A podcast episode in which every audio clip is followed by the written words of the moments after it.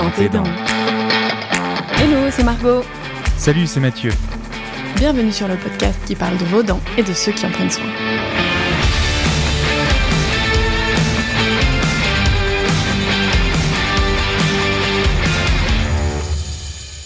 Bonjour les amis, aujourd'hui est un épisode un peu particulier car je switch ma place. En effet, il y a un an, mon ami Étienne Bulidon, ostéopathe lyonnais et auteur d'un très bon podcast et surtout la santé, m'avait interrogé sur ma spécialité d'endodontie, mais aussi et surtout sur ma vision de la dentisterie en général. Cet échange très enrichissant a été pour Margot et moi le point de départ de notre réflexion à la création de Dent et Dents, le podcast des soins dentaires sans langue de bois.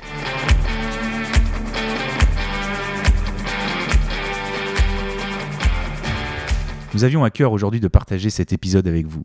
Nous ne remercierons jamais assez Étienne d'avoir planté cette petite graine dans nos têtes. Avec lui, nous avions abordé les points suivants.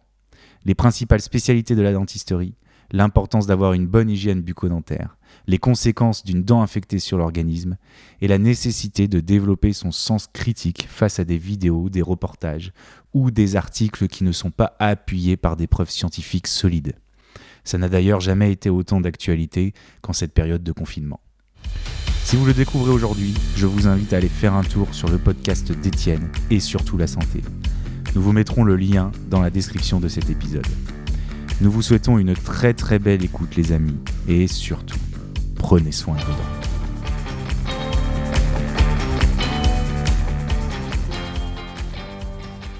Bonjour Mathieu, Salut Étienne. comment tu vas? Ben bien, bien. Je peux pas aller mieux, regarde, je suis chez moi. euh, on a ouvert euh, une bonne bouteille, euh, comme on sait le faire ensemble. Je suis avec ma femme, il y a mes animaux, mon chien, mon chat, tout va bien. Parfait. Est-ce que tu pourrais te, te présenter pour commencer? Oui, euh, alors du coup, je m'appelle Mathieu. Euh, je suis euh, endodontiste. C'est une spécialité de chirurgie dentaire qui traite de l'intérieur de la dent. Endo veut dire l'intérieur en grec, et donc euh, endodontie, l'intérieur de la dent. Euh, voilà, euh, on exerce à Lyon, j'exerce depuis une dizaine d'années maintenant. Alors pour, euh, pour situer un peu les gens, est-ce qu'on peut d'abord, avant de rentrer dans les détails, expliquer les différentes spécialités qu'on a? Parce que pour un patient, enfin pour quelqu'un de normal, on dit je vais aller chez le dentiste et on ne se rend pas forcément compte de chez qui on va. Surtout que c'est quelque chose qui est, que tu soulèves et qui est extrêmement important. Euh, Il y a énormément de patients qui se retrouvent euh, un peu perdus quand ils vont voir des spécialistes en chirurgie dentaire parce que on a souvent tendance à penser que le dentiste est déjà un spécialiste, alors qu'en fait maintenant la chirurgie dentaire évolue, les soins évoluent, euh, les traitements sont de mieux en mieux, de meilleure qualité, euh, mais par contre demandent de plus en plus d'engagement, engagement des praticiens, engagement technique, de matériel, et donc ça se spécialise.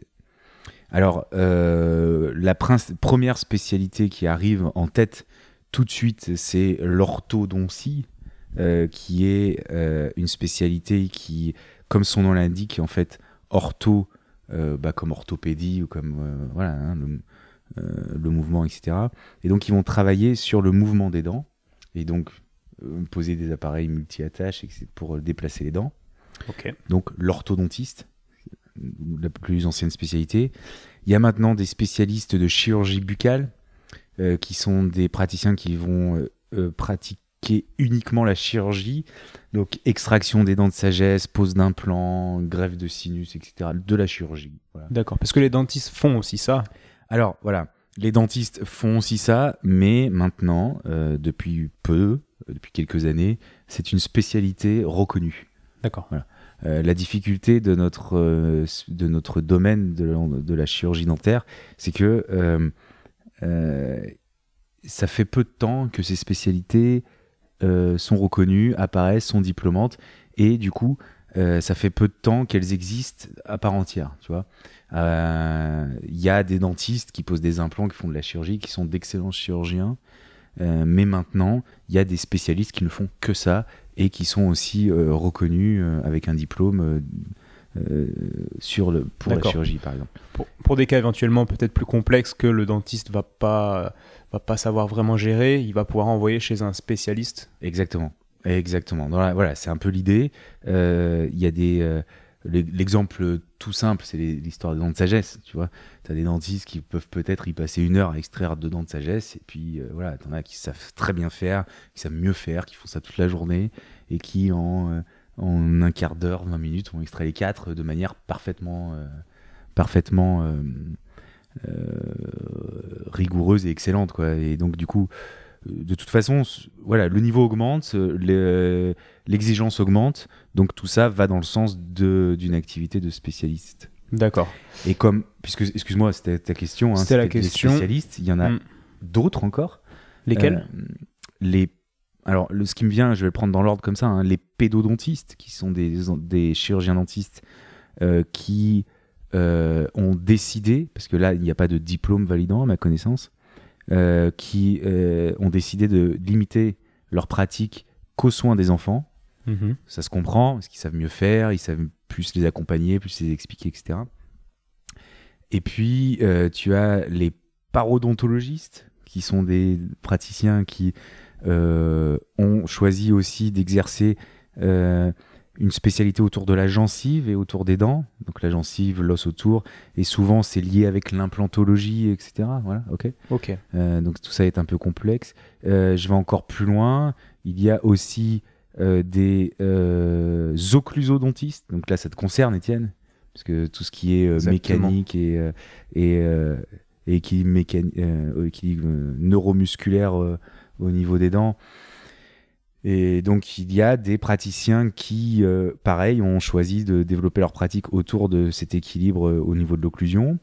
Et puis, euh, donc moi, je fais partie des endodontistes, des praticiens qui, qui se sont spécialisés dans les traitements de l'intérieur de la dent. Donc ça va de la, conservation des, de- des pulpes, donc du nerf, maintenir la dent vivante jusqu'au bout, euh, ou des situations où elles sont très infectées, bah, comment les nettoyer pour qu'elles restent suffisamment propres et acceptées par l'organisme. Et donc on garde un organe qui n'est plus vivant, mais suffisamment propre euh, pour euh, être accompagné euh, tout le long de sa vie, jusqu'à des grosses infections où là il faut voilà intervenir chirurgicalement, enlever des kystes, des grosses lésions, etc. Voilà. D'accord. J'ai donc- peut-être oublié, mais là c'est ce qui me paraît le plus, ce qui me paraît le plus commun comme spécialité. Ok, et donc toi concrètement, donc moi je suis allé te voir hein, pour situer un peu le, contexte auprès des, gens qui m'ont écouté. Moi je suis allé voir Mathieu en cabinet et euh, donc quand je suis allé te voir, moi j'ai été surpris par le par ton matériel qui était euh, vraiment différent de ce qu'on peut voir dans le cabinet normaux avec des grosses caméras, etc. Et donc en fait, ce que j'ai compris, c'est que les, les dentistes qui, qui calent un peu sur des cas cliniques euh, sur lesquels ils vont pas avoir le matériel ou ils vont ils vont coincer par euh, à cause de, de techniques qu'ils n'ont pas. Donc ces dentistes-là vont t'envoyer des gens pour que tu règles euh, le cas clinique, c'est ça? Voilà, c'est assez bien résumé. Euh, bon, l'idée c'est que euh, on arrive très vite à la limite de ce qu'on peut faire dans une activité classique. Limite technique, visuelle, des fois même de formation, de connaissances, de temps. Et donc, nous, on a choisi avec mes associés de proposer une alternative où on pourrait, euh, avec tout le matériel qu'on a à notre disposition, toute la formation qu'on a eue, eh bien, euh, aller plus loin. Euh, et des situations qui sont pas gérables à l'œil nu, ben, alors tu as utilisé le mot de caméra, en fait, on travaille avec des, gros, des microscopes qui Hmm. sont des dérivés de la neurochirurgie, de l'ophtalmologie, etc. Et qui ont été étudiés pour être utilisés en dentaire, qui nous permettent de voir bah, jusqu'à 25 fois plus gros dans les dents et qui euh, bah, euh, nous permettent évidemment de mieux gérer les infections, de mieux gérer le nettoyage de l'intérieur des dents et donc de, euh, de pouvoir les conserver plus longtemps. Voilà. D'accord. Et euh, est-ce que tu pourrais nous faire un petit cours rapide d'anatomie d'une dent? Alors, euh, en plus, je suis très visuel comme garçon, alors du coup, c'est compliqué pour moi de le faire que sur du verbal, mais on va essayer. Oui. Il y a à l'intérieur d'une dent, on va dire trois tissus euh, sur une dent, euh, trois tissus. Euh, on va partir de l'extérieur jusqu'à l'intérieur. D'abord, il y a de l'émail, on en a tous entendu parler. Mhm. cette couche qui est extrêmement dure, hein, qui est la plus dure du corps humain, et qui, au niveau de la racine, il n'y a pas d'émail, il y a du sément, voilà, qui est un tissu un peu plus, un peu moins dur, un peu plus minéralisé, qui fait un peu moins minéralisé, pardon, qui fait le lien entre, euh, eh bien, l'os et, euh, et la racine, d'accord, par l'inter- l'intermédiaire d'un ligament qui s'appelle le ligament parodontal. Ça, on est encore dans l'extérieur de la dent. Euh, donc il y a ces tissus à euh, sur la surface externe d'une dent, l'émail sur la couronne, la partie que l'on voit, et sur les racines, le sément. À l'intérieur et sous ces deux tissus, qu'on soit sur la couronne ou sur euh, les racines, il y a de la dentine. Et la dentine est un tissu qui est euh, euh, tout aussi minéral et tout aussi euh, dur, mais moins dur et plus fragile que euh, l'émail, euh, que l'émail. Et tout ça a été fabriqué par, alors indirectement, hein, je ne vais pas rentrer dans des cours de, Hmm. de- d'embryologie, mais tout ça a été fabriqué par de la pulpe, qui est un tissu vascularisé, éner- innervé, et qui se situe à l'intérieur de la dent. D'accord? Et cette pulpe, eh bien, euh, elle fabrique la dent, elle fabrique la racine, elle fabrique toute, le, voilà, toute, euh, toute la dent, et euh, voire même tout au long de, du temps qu'on passe à utiliser notre dent, elle va continuer à fabriquer de la dentine, et des fois, ben, refermer complètement, se refermer complètement, voire même aboutir jusqu'à un moment où les dents se nécrosent toutes seules, puisque euh, elles ont plus assez de pulpe pour être plus assez vascularisées. Mais là, je rentre un peu dans le détail. D'accord. Est-ce que c'est euh, un tissu en, en perpétuelle reconstruction? Une dent comme un os comme un muscle? Non, alors c'est ça qui est très compliqué parce que euh, donc l'émail, la dentine, la pulpe, ce sont les trois tissus euh, de la dent en partant de l'extérieur jusqu'à l'intérieur, d'accord? La euh, pulpe a une capacité de fabriquer de la dentine, donc le tissu à l'intérieur, ok? Mhm. Mais en fait, il faut imaginer ça, c'est vous avez à l'intérieur de la dent une chambre euh, qui euh, contient la pulpe et qui a un certain volume.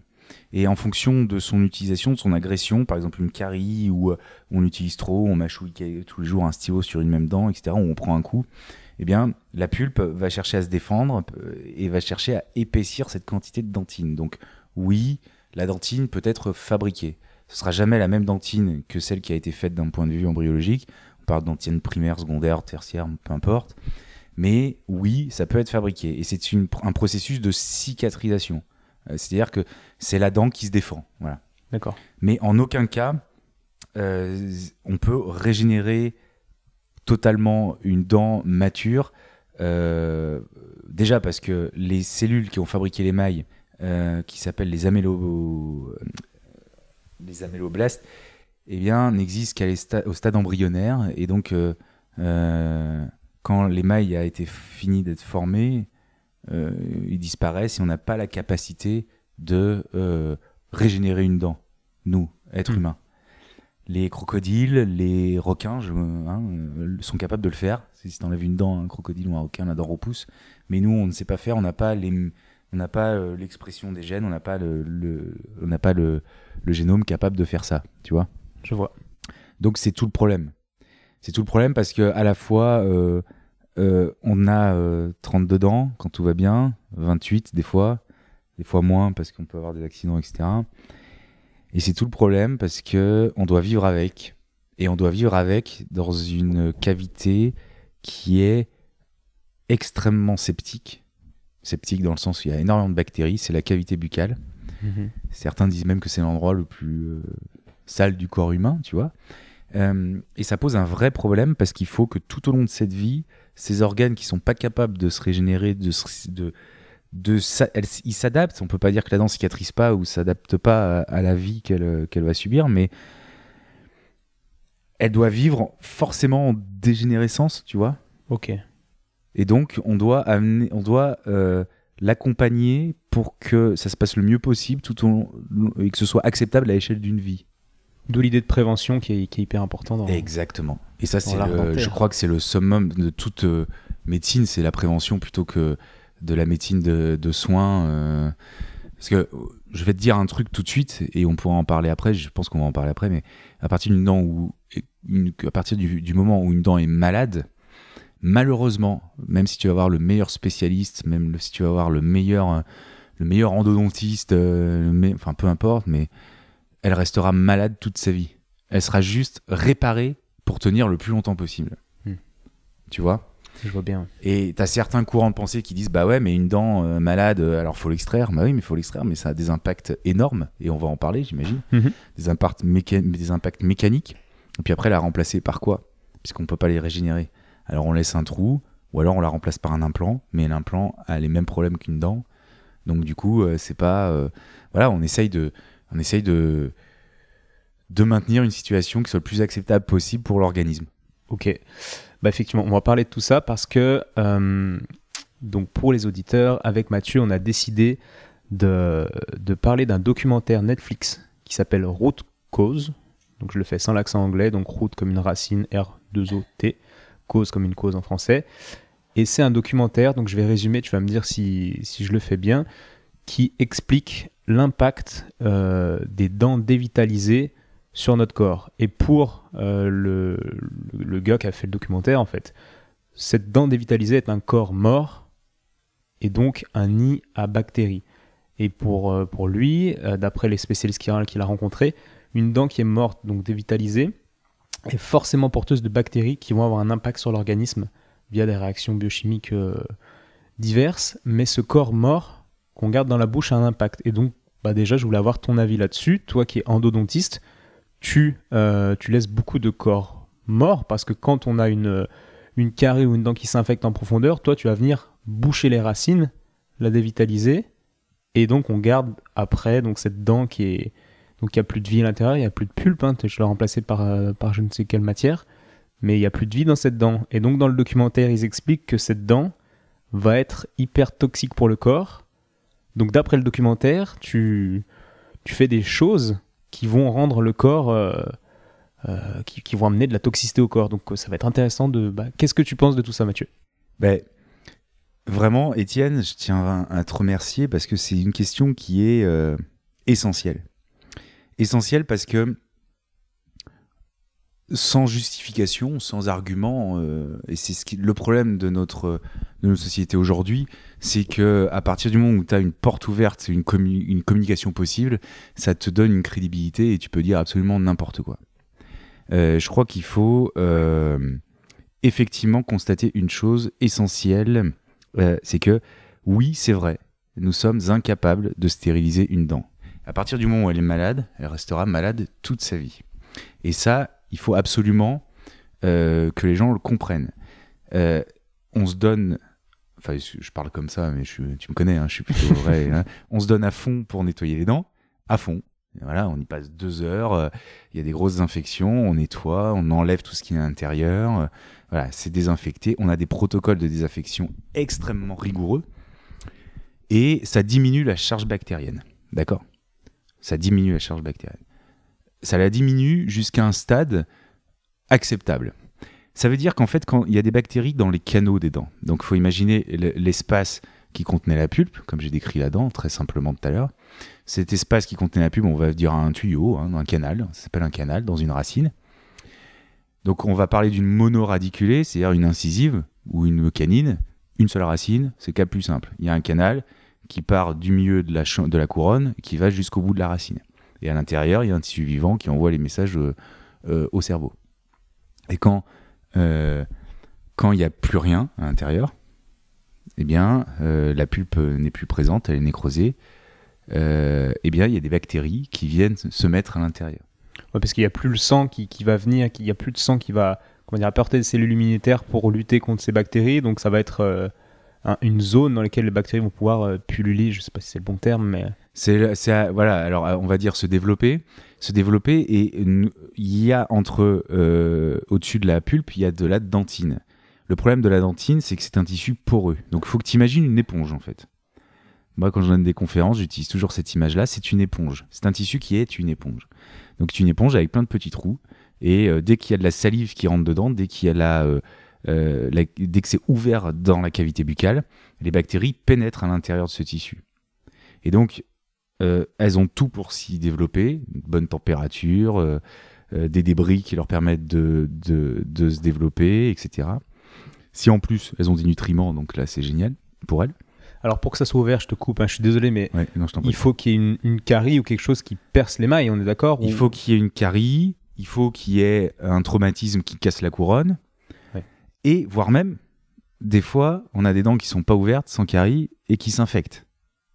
Et on sait pourquoi? Oui, euh, on sait pourquoi, parce que euh, on sait que les bactéries passent, du coup, comme elles sont infectées. Mhm. Mais euh, ça veut dire que, euh, et je voudrais, j'allais en parler plus tard, mais ça veut dire que même si les dents peuvent être un réservoir de bactéries lorsqu'elles sont infectées, ce qui est certain, c'est que les bactéries de la cavité buccale pénètrent dans l'organisme, même euh, par la gencive ou par le tissu environnant. Et donc peuvent quand même pénétrer par les dents. Alors le cheminement euh, euh, direct, on a du mal encore à le bien comprendre, à le bien saisir, mais il y a quand même des bactéries à l'intérieur. Bon, Et je là, sais pas si je suis clair, parce que là, je, je sais pas. Alors, tu Alors- parles d'une dent euh, qui, qui est saine, dent, Bah. d'une dent qui n'est plus vivante. d'accord, qui a plus de Par sang exemple, dedans. je te mets un cas euh, très simple. Tu prends un coup. Mhm. Sur l'effet du coup, il y a euh, une, une- une pulpe qui se nécrose. Donc l'espace dans lequel il y a la pulpe euh, disparaît. Euh, l'espace, pardon, la pulpe qui est dans, dans son espace disparaît. Et à l'intérieur, sur du long terme, la dent s'infecte. Et on voit une infection apparaître au bout de la racine. Quand une infection apparaît au bout de la racine, ça veut dire que ah, on part du principe que dans l'endodonte, là, qui contenait la pulpe, eh bien, il y a des bactéries.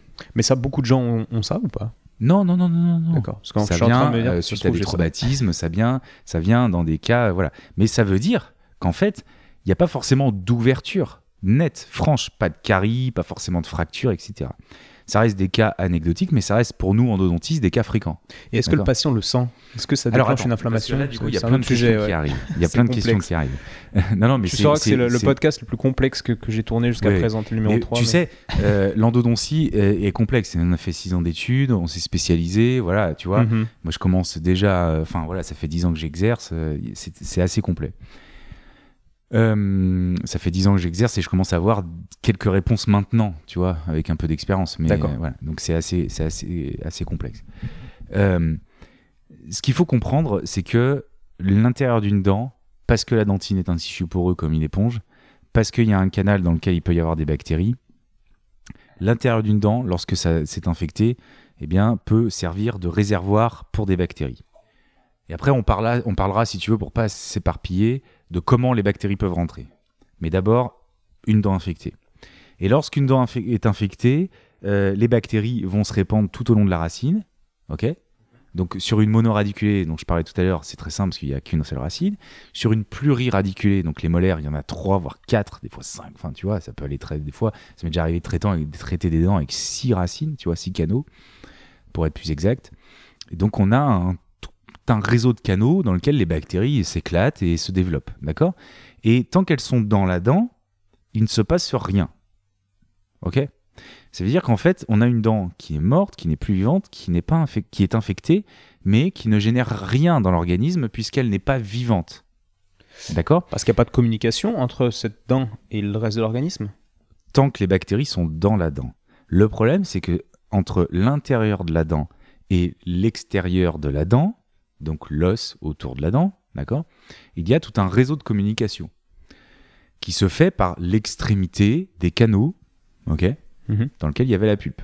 Là où la pulpe venait, là où euh, se faisait la vascularisation de la pulpe, là où passait le sang, l'artère, veine et le nerf, ok? Et, et qui allait se répandre, euh, envoyer les infos dans le reste de l'organisme. À partir de ces endroits-là, il y a communication. Et donc, qu'est-ce qui se passe quand les bactéries sont dans la dent? Elles se développent, elles vont tout au bout du canal, donc t'imagines un tuyau avec une sortie, et au bout de la sortie, il y a l'organisme.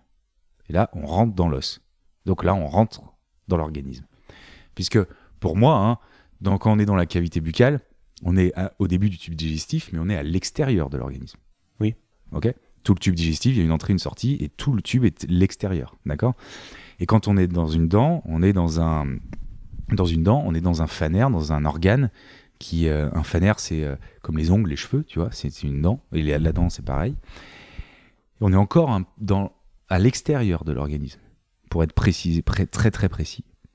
Et quand les bactéries arrivent au contact du tissu parodontal, donc tissu parodontal, tout à l'heure je parlais des parodontologistes, Hmm. c'est gencives, os, tout ce qui fait le tissu de soutien de la dent. Là, elles rencontrent un tissu vivant. Et là, ce tissu vivant a une capacité, et heureusement, de défense par l'intermédiaire d'une réaction inflammatoire. Cette réaction inflammatoire, elle va lutter contre ces bactéries. D'accord? De manière plus ou moins efficace, plus ou moins importante. de deux façons possibles. Une réaction inflammatoire aiguë, très douloureuse, plus ou moins douloureuse.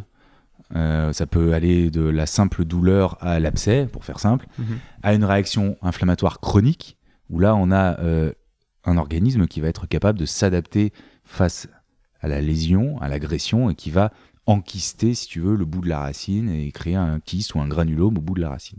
Et là, on a des stades où il y a des patients qui sentent, c'est douloureux, et des patients qui ne sentent pas. Et ce stade de lésion inflammatoire aiguë chronique dépend, un, de la virulence des bactéries, parce que c'est faut pas croire que c'est des petits microbes qui se baladent comme ça, voilà. Non, c'est organisé, elle se développe comme une société. T'as euh, un, on appelle ça le biofilm bactérien. Ce biofilm peut être peu agressif, il peut être très agressif. Tu vois, c'est la bactériologie, ça devient assez complexe. Et euh, du coup, face à ça, la réaction inflammatoire sera peu importante, très importante, très organisée, pas du tout organisée, et donc on sera dans des situations aiguës ou chroniques. D'accord? Et ça dépend aussi, et c'est là où c'est important, de l'état de santé de l'organisme.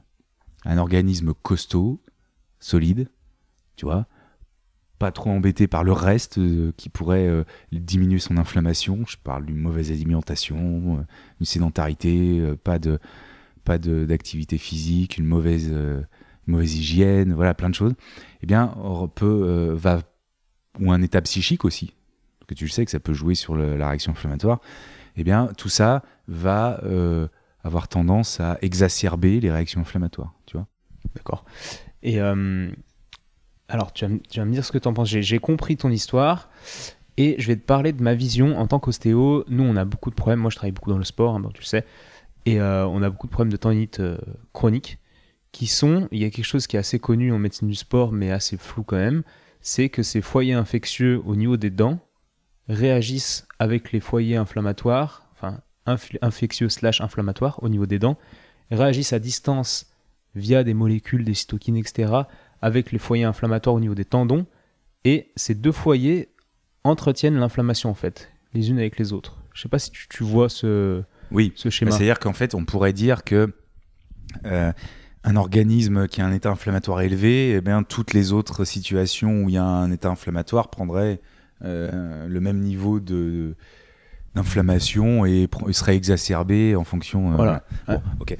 En fait, euh, c'est un sujet qui a été assez compliqué à développer parce que, enfin, je suis pour rien dedans, mais j'ai constaté en soignant des sportifs de haut niveau que euh, euh, nettoyer une dent, eh bien, pouvait permettre de guérir des tendinites à distance. Voilà. Mm. J'étais incapable de l'expliquer.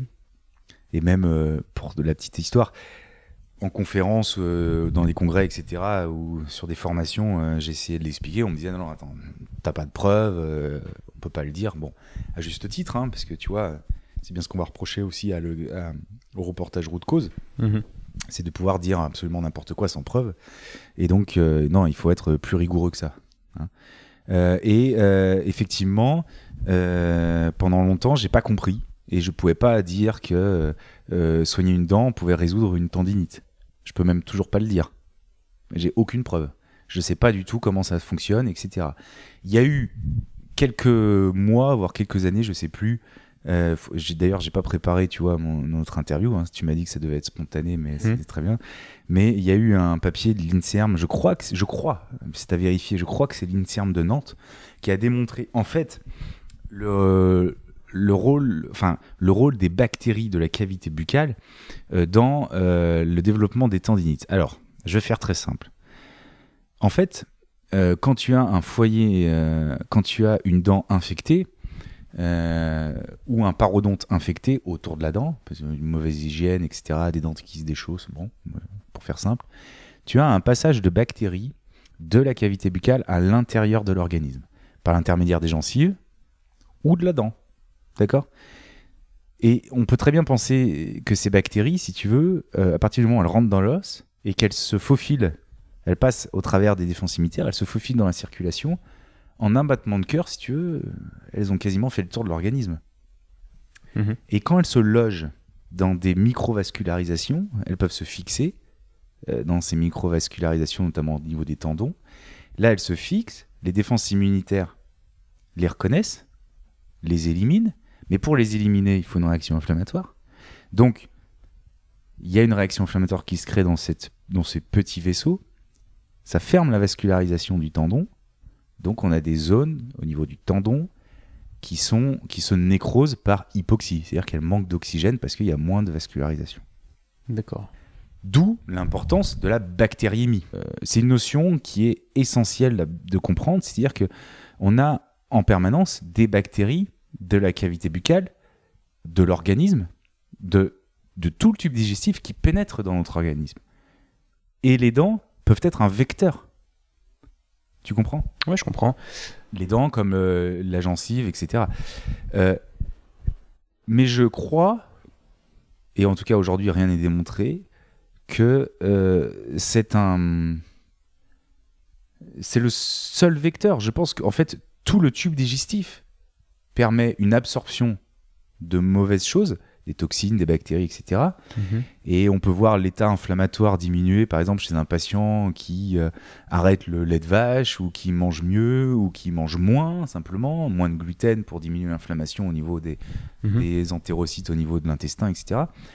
Donc, euh, en fait, la cavité buccale est le premier rempart de ces toxines et de ces bactéries qui pourraient infecter l'organisme. Donc toi, en fait, contrairement à, à ce que dit le, le film Route Cause, et j'invite tous les gens qui écoutent à aller le voir sur Netflix, euh, tu penses que qu'u- qu'une zone infectée dans, dans une dent euh, va peut-être pénétrer un peu dans l'organisme, mais au même titre que, euh, voilà, que, que des bactéries peuvent potentiellement passer dans, dans, dans- l'intestin, tu penses que c'est pas quelque chose de très euh, impactant sur le corps? Exactement.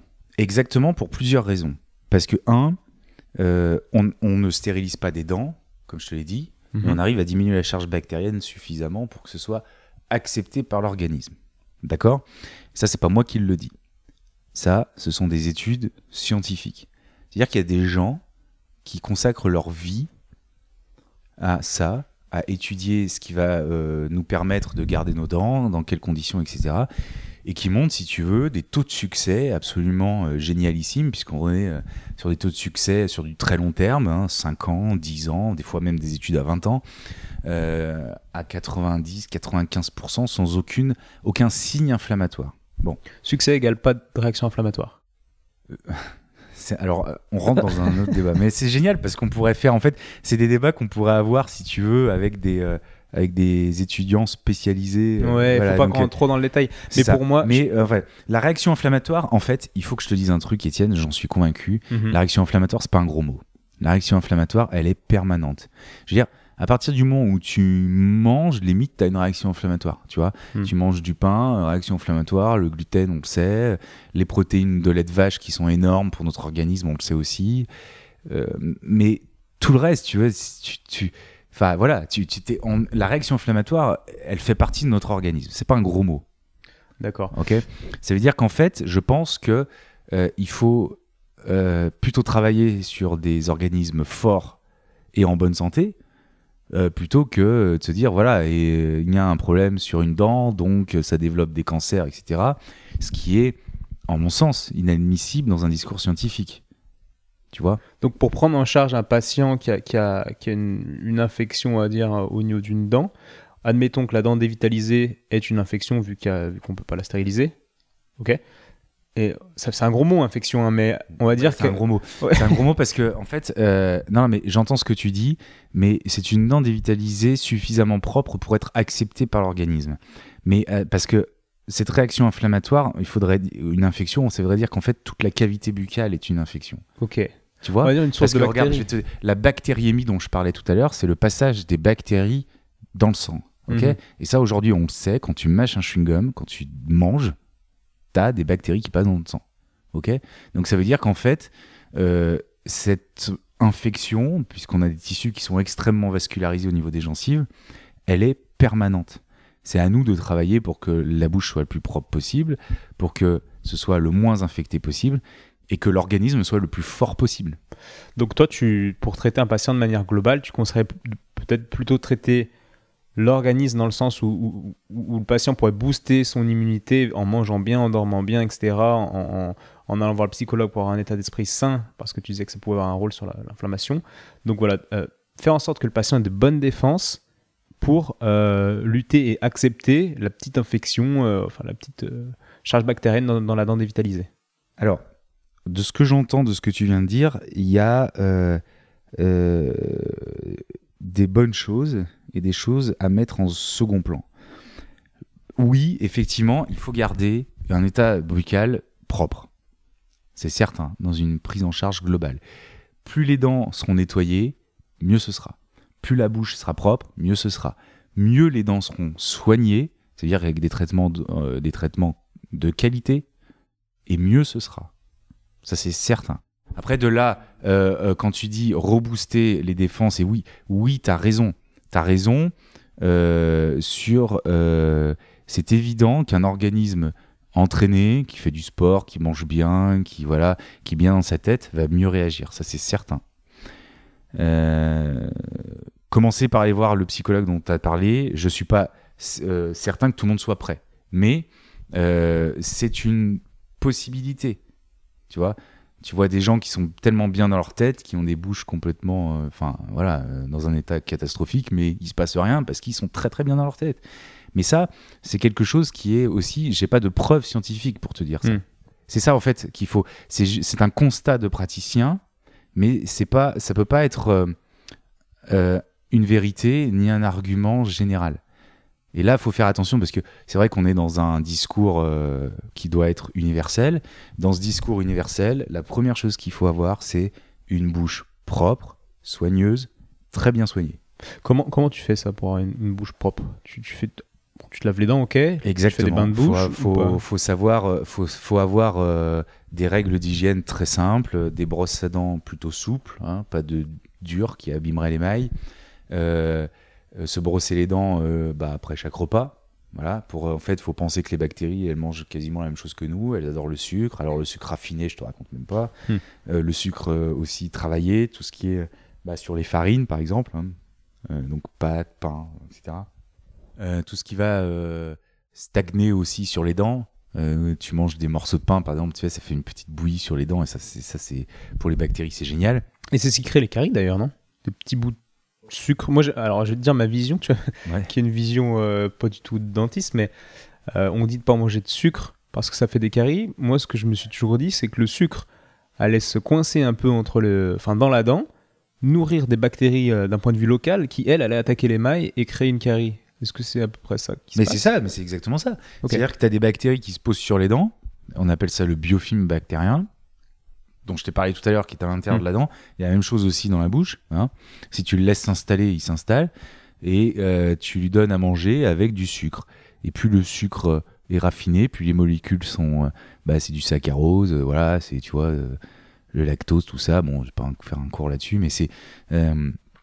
tu leur donnes à manger et l'engrais, se quoi. développe et à chaque fois qu'elle pour faire simple elle, elle mange un sucre elle sécrète un acide ça fait un petit trou dans la dent ça abîme l'émail et petit à petit plus le trou grossit grossit puis il y a le bactérie et puis elles se mettent dans le trou et ça fait une carie voilà. Donc en fait, on pourrait manger des bonbons, bon, ce serait très mauvais, mais manger des bonbons et se brosser les dents juste après, ce serait pas, pas si terrible. Euh, exactement D'accord. exactement normalement il faut compter à peu près 20 minutes après un repas pour te brosser les dents voilà mais effectivement c'est la meilleure chose c'est pour ça que tu entends les parents qui te disent euh, non plus de bonbons c'est non c'est pas ça c'est le problème c'est l'hygiène c'est le nettoyage des dents Hmm.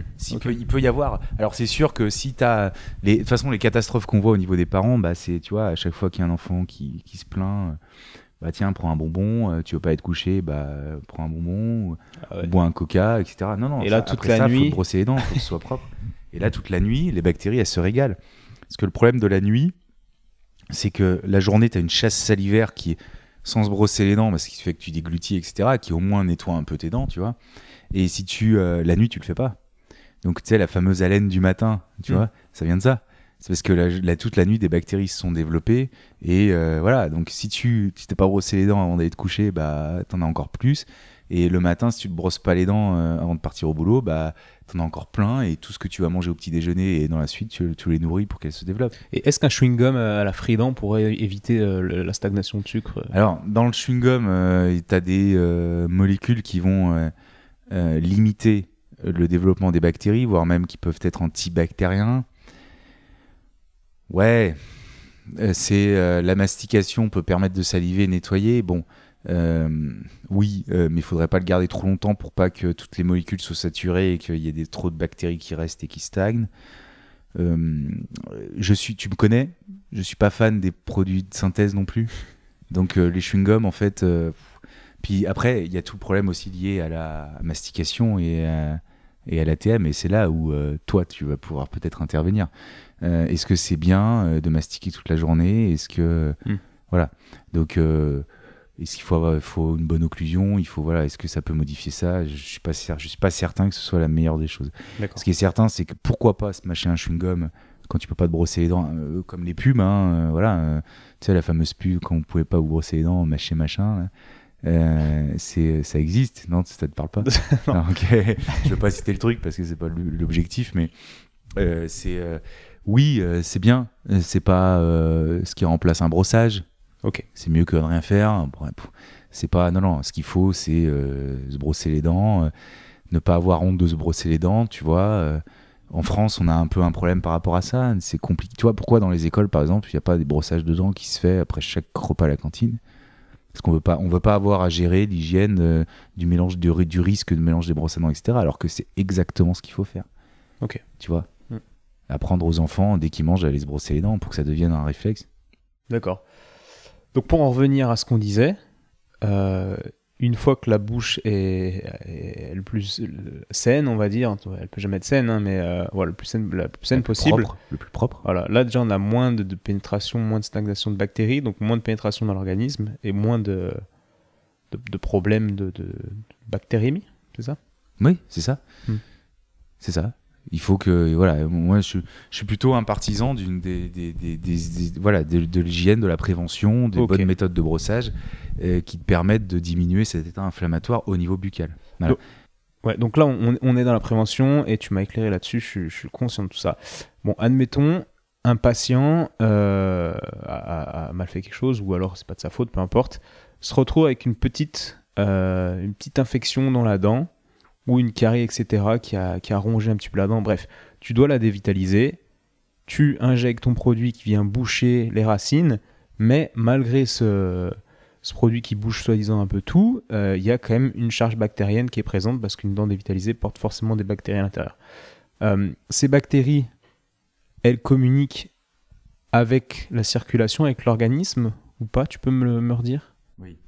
Alors, d'après ce que tu viens de dire, il me paraît important de rebondir sur, si je peux me permettre, sur Ah oui. quelque chose. Euh, L'idée, c'est vraiment de se dire que on va nettoyer la dent pour qu'elle reste suffisamment propre pour être acceptée le plus longtemps possible. D'accord? Mm. Donc, on, on ne rebouche pas, comme c'est un abus de langage qui est euh, simple, mais euh, qui est complètement légitime. hein mais euh, qui euh, c'est pas le terme. On nettoie, on nettoie au maximum, ok? Et souvent les patients ils disent on a javelisé la dent, oui parce que c'est de l'eau de javel, euh, voilà, c'est de l'hypochlorite de sodium, c'est ni, plus ni moins de l'eau de javel qu'on utilise pour désinfecter la dent, parce qu'on n'a rien trouvé de mieux, associé avec d'autres choses, hein. c'est pas aussi simple, c'est pas que de l'eau de javel, mais on nettoie au maximum, d'accord? Et le problème, c'est que on peut pas accéder à tout l'intérieur de la dent. Donc on sait qu'il y a des zones euh, auxquelles on n'a pas accès et qui seront pas à 100% stériles. Donc on nettoie le maximum. Une fois que c'est nettoyé, comment faire pour que cette dent reste dans une cavité buccale septique? Parce que si je te nettoie la dent, mais que je la laisse comme ça, en deux secondes, les bactéries vont revenir à l'intérieur et mon travail sert à rien. Donc on l'obture, c'est-à-dire qu'on la remplit.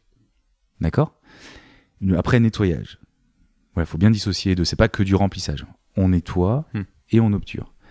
Par-dessus, on va reconstruire, parce qu'on va obturer les racines, et puis après on va re- obturer la couronne et la reconstruire. Par différents matériaux. Alors euh, voilà, avant on parlait des plombages, maintenant on parle des composites, des couronnes, des couronnes en céramique, etc. On pourra en parler si tu veux. Mais l'idée, c'est de te dire, et ça c'est très important que tu comprennes ça, Étienne, que tout le monde comprenne ça, même si on fait la plus belle des restaurations, avec le temps, elle sera jamais à 100% étanche puisque ce n'est pas une dent régénérée à l'identique de comme quand l'état dans lequel elle était quand elle a fait son éruption dans l'arcade. Tu comprends? Mhm. Donc potentiellement, on a une dent qui peut eh bien, se réinfecter, ou en tout cas qui évolue dans un milieu septique, et donc les bactéries peuvent rentrer à l'intérieur et à nouveau euh, rentrer à l'intérieur. Donc oui, sur du long terme, et mieux ce sera fait. C'est-à-dire plus le traitement sera bien fait, plus la restauration sera de qualité, et plus ça va être long, mais oui, des bactéries vont repasser à l'intérieur. Mais elles vont tellement être peu nombreuses, c'est ça qui est bien, c'est que quand elles vont pointer le bout de leur nez à l'extérieur de la dent dans le tissu osseux, elles vont être éliminées par les défenses immunitaires. Tu vois? Et donc, ça ne pose aucun problème et c'est complètement acceptable à l'échelle d'une vie. Ok, contrairement à ce que le documentaire Route Cause C'est ça. explique. Alors voilà, moi ça, m'avait déjà interpellé il y a très longtemps parce que tu, euh, tu vois, un traitement de racine par exemple. J'ai fait, alors le, pareil, j'ai rien préparé, mais tu as une étude qui montre les traitements de racines faits par des, euh, des euh, praticiens généralistes, tu vois, à 5 ans. On est, euh, alors je voudrais pas dire n'importe quoi, mais on est à peu près, oui, euh, sur des études rétrospectives. Alors c'est assez simple, on a des taux de succès, c'est-à-dire qu'on prend des patients dans la dans la population euh, lambda. euh, euh, et puis on regarde la qualité des traitements, puis on se rend compte qu'en fait, un, un tiers des traitements euh, présentent des lésions. ok? Et donc on sait que bon, globalement, c'est des patients qui sont fait soigner par des praticiens généralistes. Donc après, euh, si euh, cet échantillon est représentatif de la population, tu as un tiers que, de chance qu'après une dent dévitalisée, tu aies une infection. D'accord? Mm. Quand tu fais ça dans les règles, les données acquises de la science et comme on sait le faire, tu passes d'un tiers à peu près à 95% sur des, des études faites par des spécialistes, etc., de guérison, de taux de succès, etc. Des fois même sur du long terme, 5 ans, 10 ans, en fonction des études, etc. Donc en fait, il me paraît important de développer deux choses, et c'est tout l'intérêt de la spécialité dont tu parlais en introduction, c'est que oui, on peut le faire, oui, on peut très très bien nettoyer, et oui, ça marche très bien sur du long terme, mais c'est vrai que ça demande beaucoup de matériel, ça demande beaucoup de temps, et du coup, ça demande peut-être l'action en plus d'un spécialiste. Après, certains diront que je suis pas objectif parce que je suis spécialiste, mais le dire. t- tout va dans le tout va dans le sens de voilà, ça devient plus compliqué, mais il manquerait plus que si tu veux moi qui fais et, euh, nous, et les endodontistes qui font euh, des traitements de racines toute la journée sur des grosses lésions, des grosses dents infectées, enfin des, des situations tendues et qui arrivent à d'obtenir d'excellents résultats. Il manquerait plus qu'on ait des, des moins, des moins bons taux de succès qu'un praticien généraliste qui fait ça une fois. euh, Oui. Enfin, tu vois, c'est logique, c'est logique. Donc ça va dans le sens d'une augmentation de la qualité des soins, c'est certain. Et c'est ce que je reproche à certains courants de pensée qui disent oui, mais une dent dévitalisée, ça maintient une inflammation. Oui, c'est vrai. Mais ça, je peux l'entendre si, tu, si c'est un spécialiste, si c'est un très bon dentiste qui utilise un protocole rigoureux dont les données acquises de la science ont montré que ça fonctionnait euh, très très bien. Là, j'ai entendu, et au début, je me suis j'ai commencé à m'interroger sur cette question-là il y a quelques années quand j'ai eu un patient qui m'avait parlé justement d'extraire les dents, euh, parce que des- les, dents euh, nécrosées ou dévitalisées parce qu'elles étaient, elles étaient des organes morts, tu vois. Mhm. Alors oui, c'est vrai qu'on peut se poser la question, si tu fais ça comme un cochon, excuse-moi d'être un peu provocateur, mais c'est un peu l'idée, si tu fais ça comme un cochon, parce qu'il y a des dentistes qui proposent ça, qui disent oui, ça marche pas, moi je, les vois, mais je les vois en conférence tout le temps. Tu as des gars qui te disent oui, euh, j'ai... euh, oui, mais moi je je fais pas comme toi euh, et donc euh, ça marche pas très bien et donc j'extrais les dents voilà parce que je sais que les traitements de racines euh, ne fonctionne pas. Ok, ben c- est-ce que on pourrait se poser deux secondes sur ton protocole et en fait tu te rends compte que euh, la plupart des cas le protocole est pas bon, est pas rigoureux, est pas forcément respecté. Donc c'est très facile au lieu de remettre en cause son protocole de dire que le traitement ne marche pas.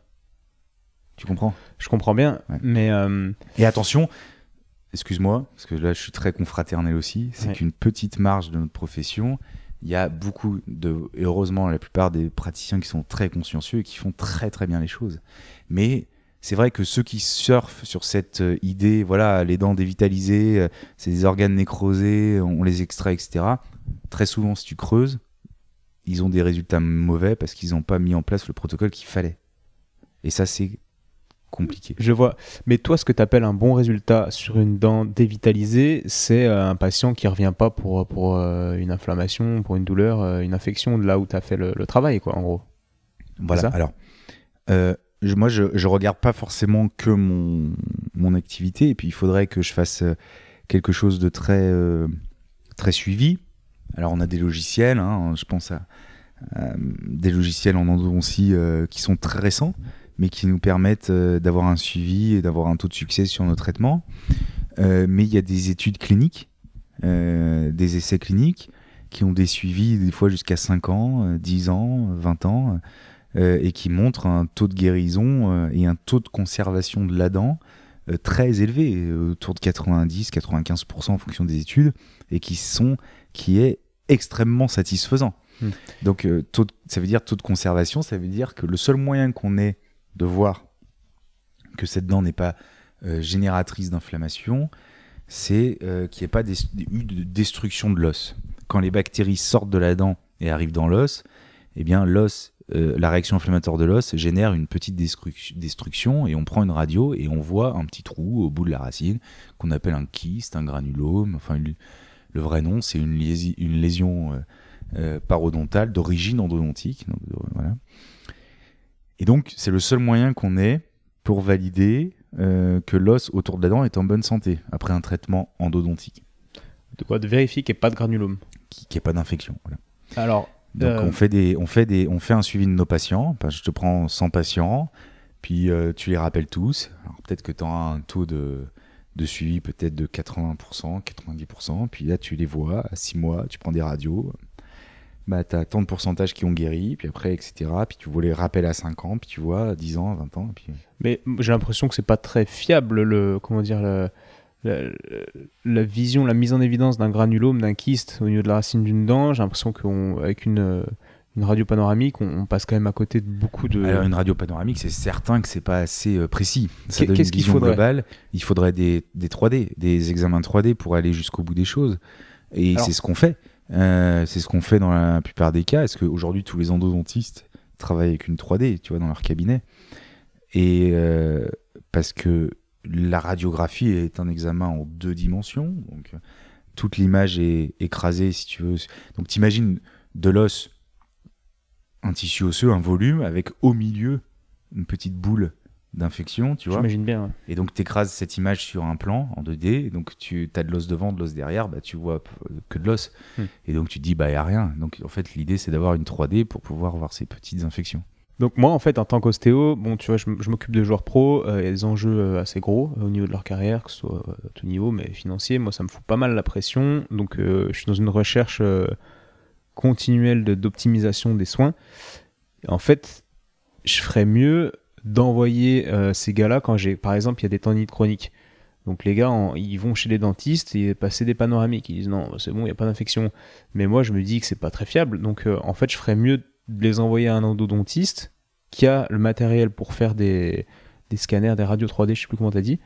Pour, Voilà, euh, alors, euh, ouais. De là à l'envoyer chez un endodontiste, oui. Bon, après, l'endodontiste n'est pas radio- radiologue, mais tu peux les envoyer chez quelqu'un, peu importe, qui ferait un scanner 3D euh, pour s'assurer qu'il n'y ait pas des lésions sur les dents. Voilà, ça, c'est certain. donc le scanner 3D, Ah, ce ça qu'on peut a de être mieux. un radiologue, ça peut être un dentiste, euh, ça peut être un endodontiste. Mais euh, l'idée, oui, c'est le, le seul moyen radiographique le, plus- le plus fiable aujourd'hui, c'est la radiographie 3D, en 3D. ouais. Et, et qui fait ça? Un, un- un radiologue peut faire ça? A le matériel en, en théorie? des- voilà, effectivement, Faut des, trouver, radio- quoi. les- des radiologues ont ça.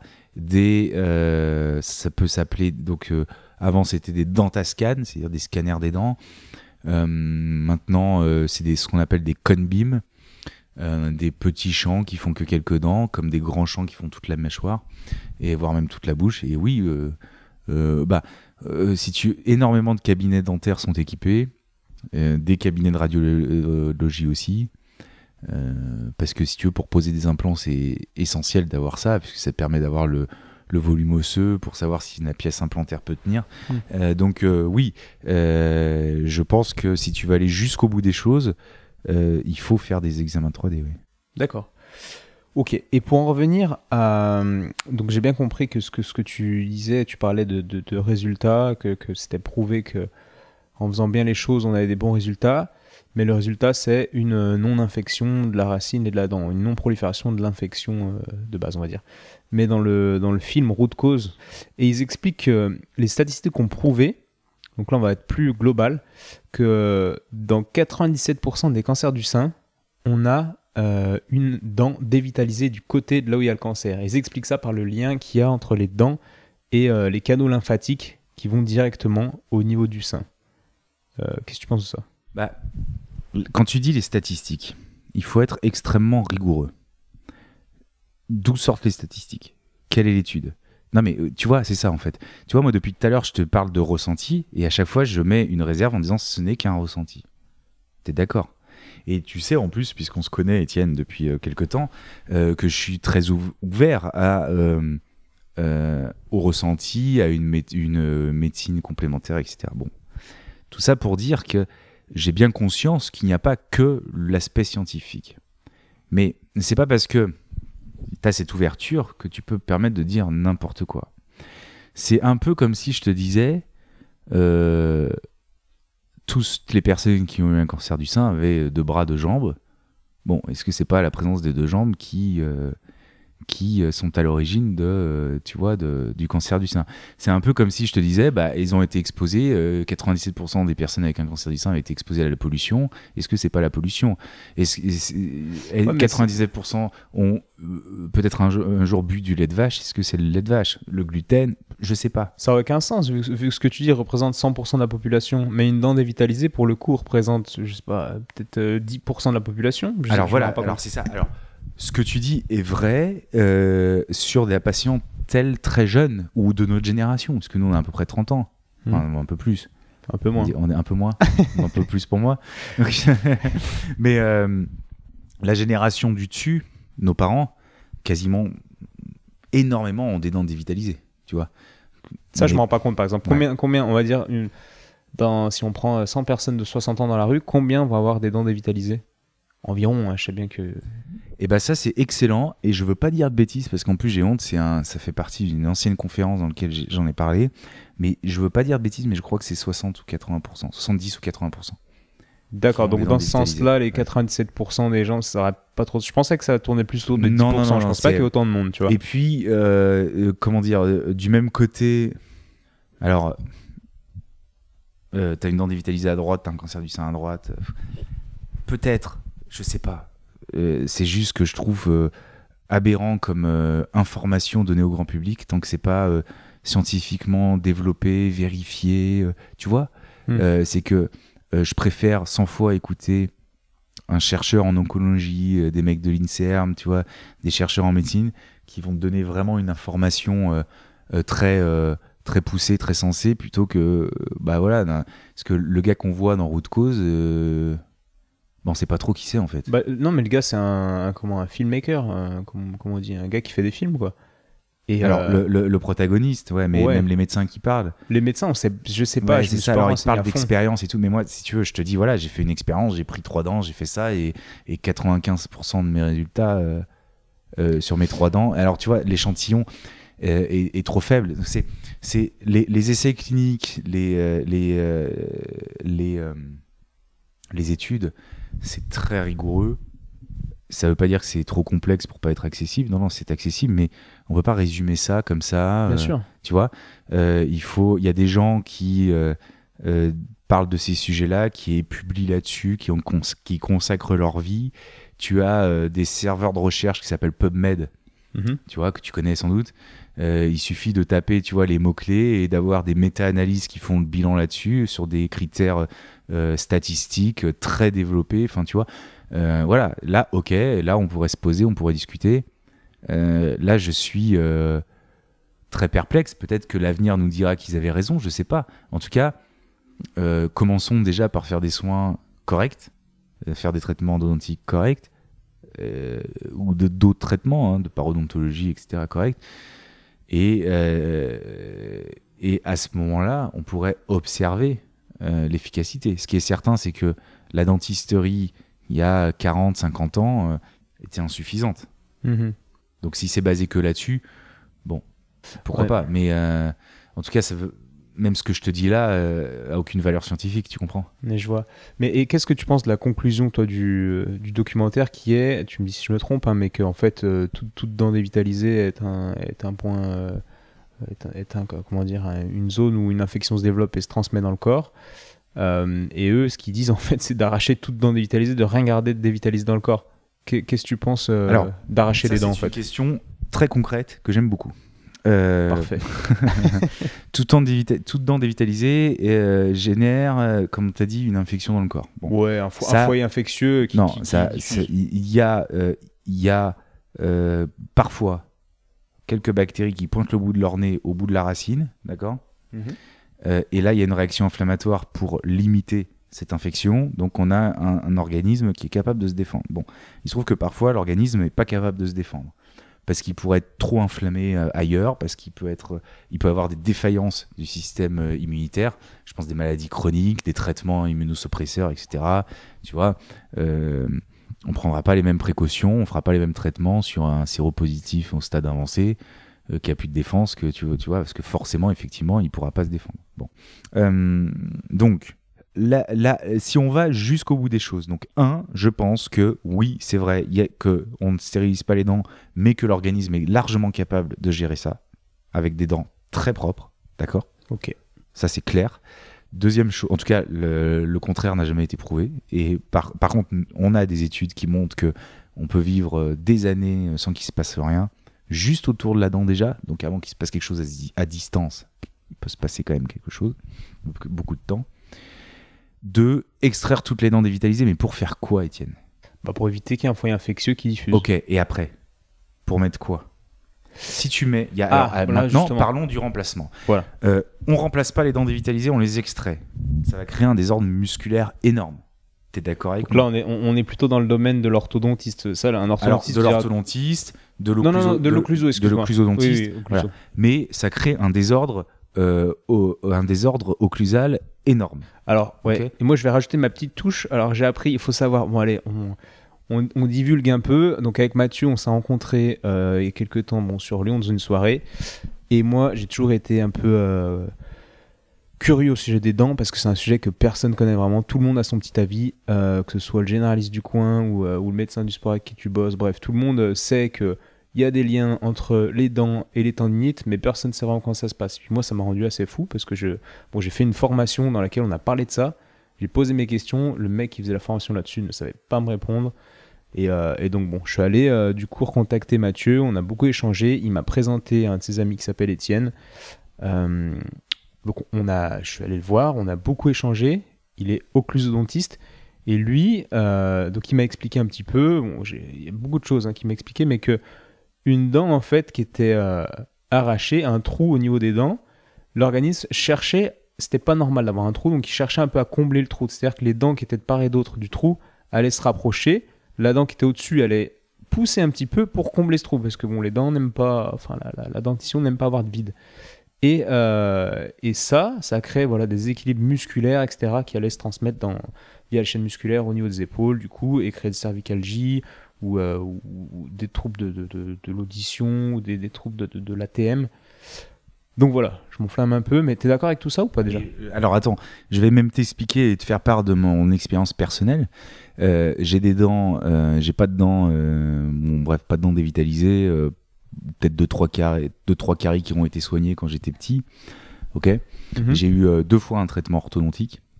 Ok, donc ce qui me, mon traitement, mes dents avaient bougé à l'âge adulte, ce qui fait que j'ai refait un traitement odontique plus tard. Donc j'ai passé d'un état de bruxomanie, c'est-à-dire qu'on grince des dents, tu vois, parce que la mandibule cherche toujours sa bonne position, etc. Donc euh, euh, l'é- l'équilibre neuromusculaire euh, grince les dents pour euh, retrouver la, bo- la- la bonne place de la mandibule, pour être le plus euh, dans la meilleure position possible. Bon, j'y vais simple. hein.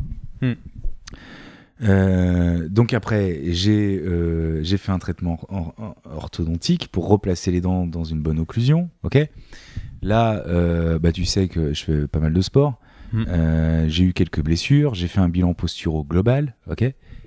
Et en occlusion, simplement quand mes dents se touchent, ça modifie ma posturo et ça modifie euh, mon acuité visuelle. Ok? Autrement dit, mes muscles oculo- oculomoteurs de mes yeux sont modifiés par l'équilibre au niveau de mes dents. Ouais. D'accord? Et on fait des tests de force même. Tu sais que je fais du crossfit. Mhm. On fait des tests de force au crossfit en occlusion et en désocclusion. C'est-à-dire que tu fais serrer les dents et tu fais un, un test de force et tu fais mettre des cales euh, entre les dents et tu fais le même test de force. Et tu- des fois, tu peux avoir des résultats bien meilleurs ou bien moindres. ok? Bien sûr.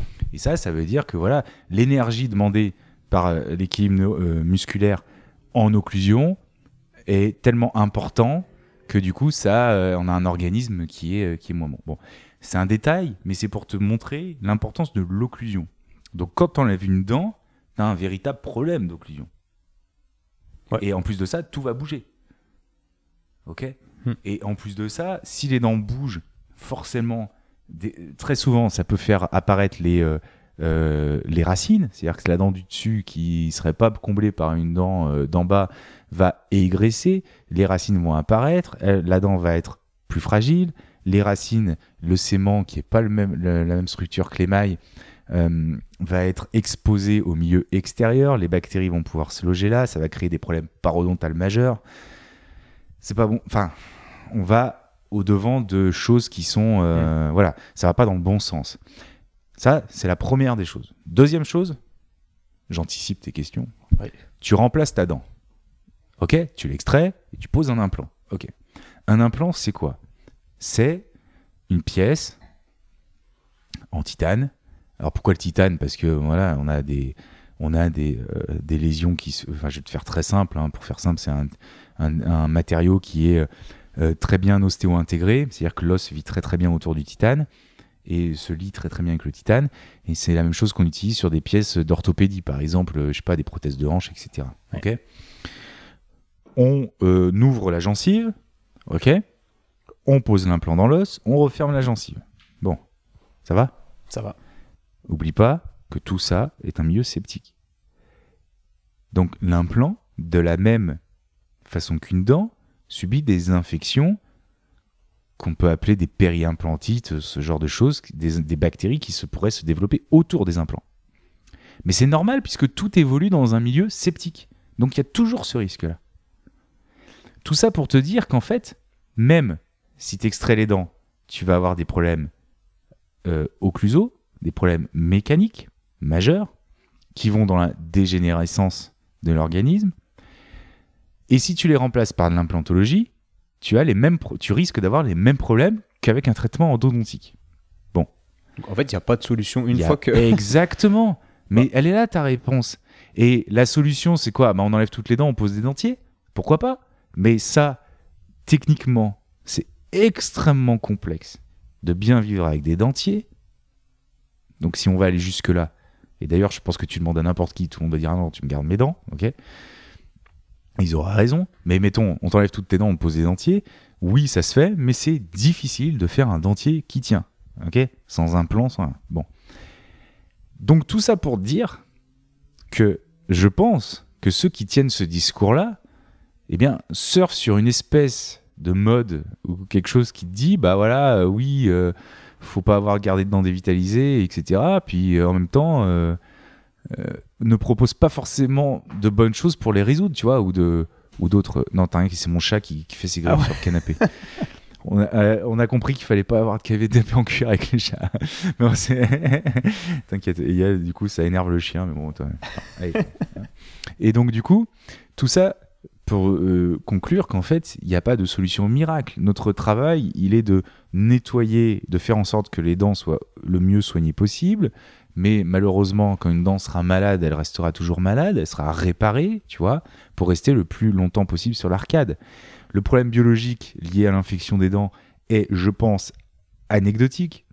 C'est-à-dire que si c'est bien fait, bien propre, bien nettoyé, même s'il reste quelques bactéries qui pointent le, bout de leur nez, si tu as une bonne défense immunitaire, ça va être éliminé. Effectivement, tu as des organismes qui euh, ont du mal à réagir, tu vois.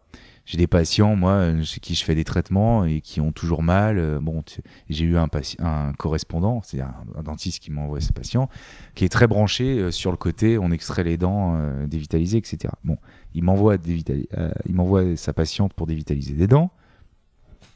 Et puis, euh, il, il me dit, euh, je le vois quelques mois après, je lui dis, ça va, ta patiente? Bon. Bah non, pas trop, elle a encore mal. Ok, bon, très bien. Et du coup, t'as fait quoi? Bah du coup, j'ai enlevé toutes les dents. Ok Bon, pour, on avait quand même passé, euh, si tu veux, presque 10 heures de soins. Voilà, je te cache pas du coût financier, etc. Hmm. Et je lui dis, ça va mieux? Il me dit, bah pas vraiment. Ok. Seulement, on n'a pas de retour en arrière, tu comprends? Bah oui. on extrait une dent, euh, c'est perdu. Ok Donc, euh, c'est une euh, façon de voir les choses qui me paraît être euh, facile. Et de, la même manière, dans route cause, si on écoute bien, il y a un dentiste qui te, il y a un médecin, je sais pas si c'est un dentiste ou pas, qui te dit oui, alors la patiente a subi un traitement de racine, elle avait toujours mal, je sais plus où, hein, c'était au début, au début du, du, du, du reportage. Tu dis oui, ok. Deuxième traitement de racine, même chose, machin, ok. Et elle se fait extraire la dent et elle se fait poser un implant. Ok? Et si tu écoutes bien, il dit ça, le gars.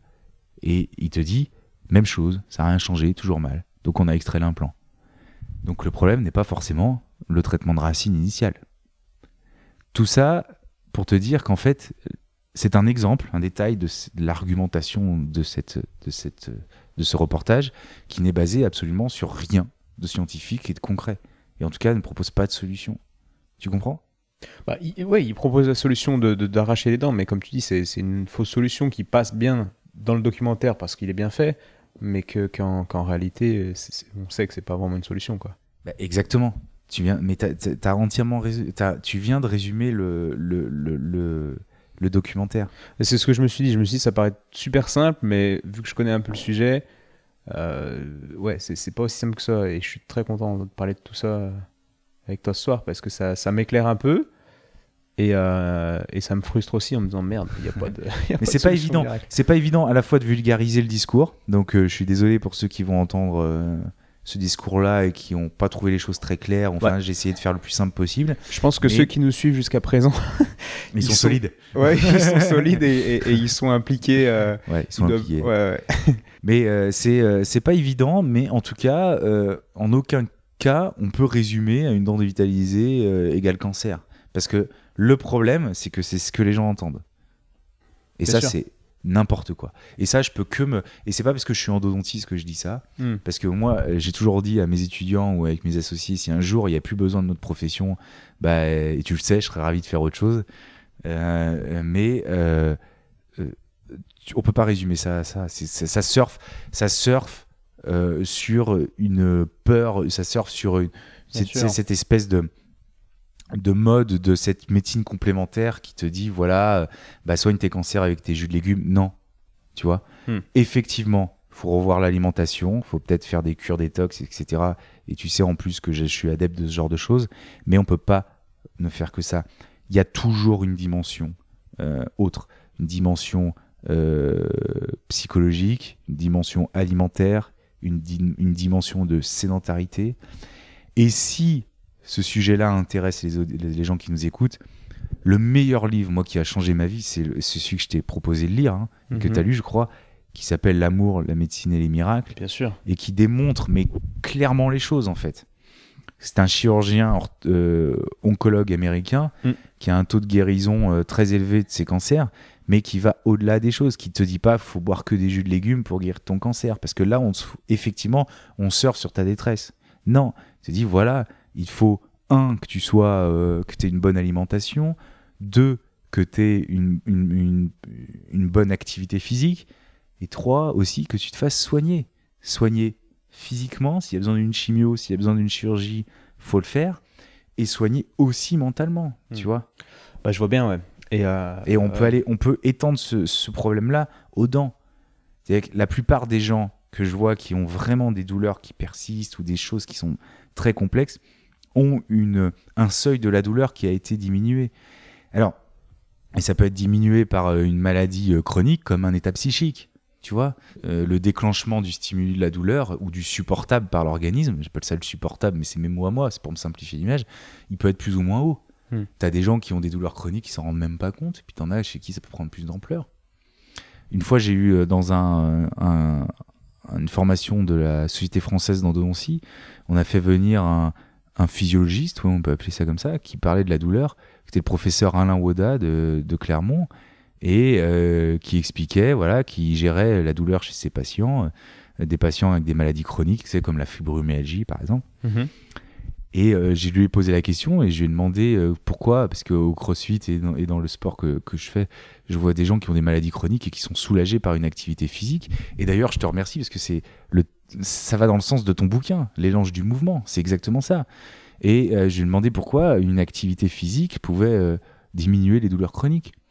Et ben oui, il t'explique que tu as des organismes qui sont habitués à être e- exposés au stress, et donc du coup, chaque problème ne devient plus un problème en tant que tel, tu vois.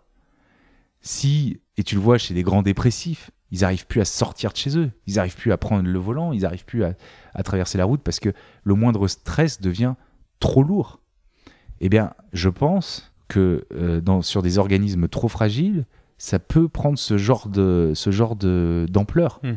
Et une dent dévitalisée peut prendre ce genre d'ampleur.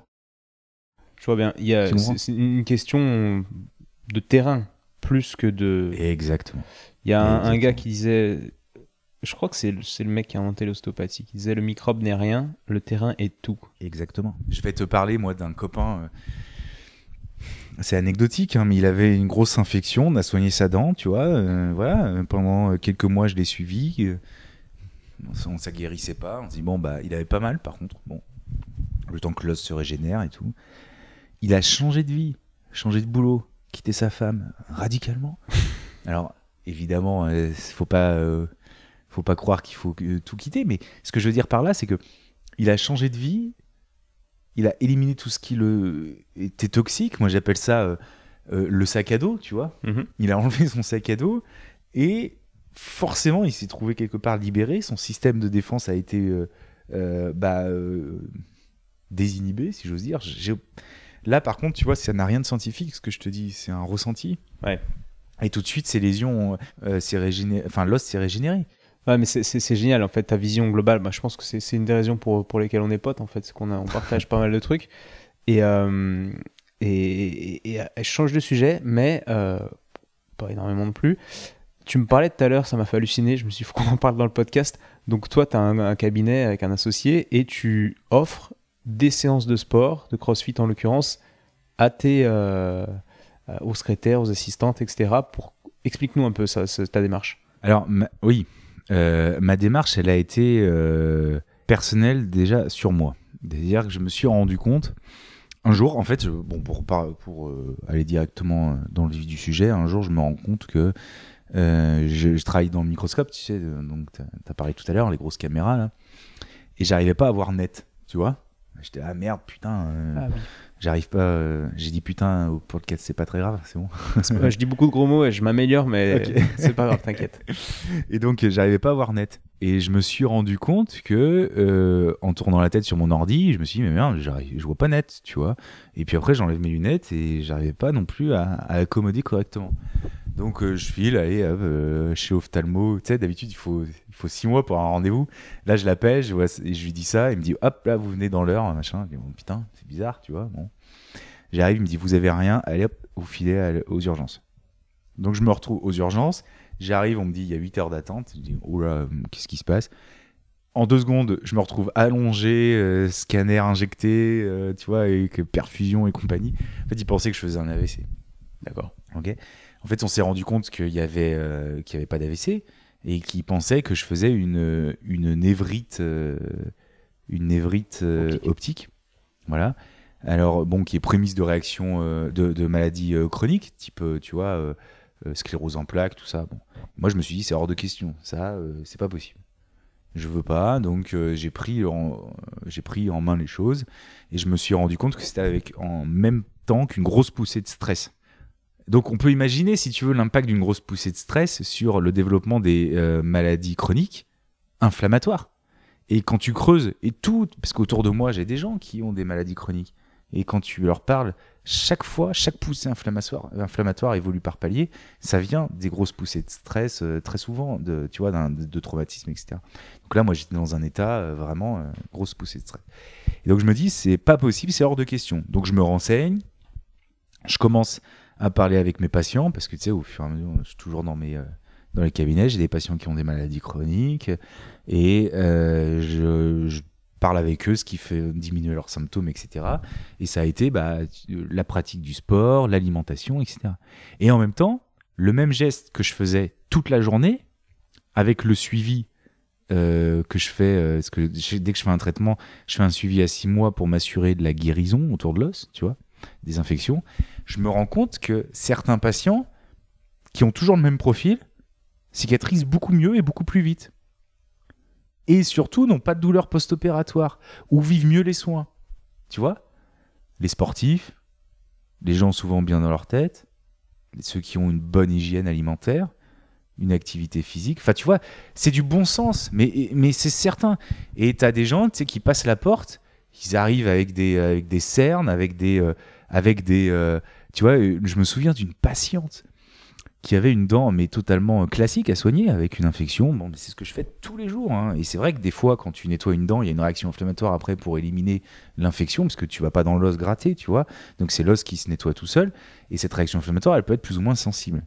Quand tu soignes un sportif, tu lui expliques, tu dis bah ouais, ok, d'accord. Puis je te revois après, je lui dis ça va? Il dit ouais, bah oui, j'ai senti, vous me l'aviez dit. Mais un sportif, il sait ce que c'est que la douleur, c'est pas un problème. Tu vois? Quand je vois, tu te fais masser sur un nœud, euh, sur un muscle, je peux te dire que ça chante, hein, mais bon, euh, tu le sais.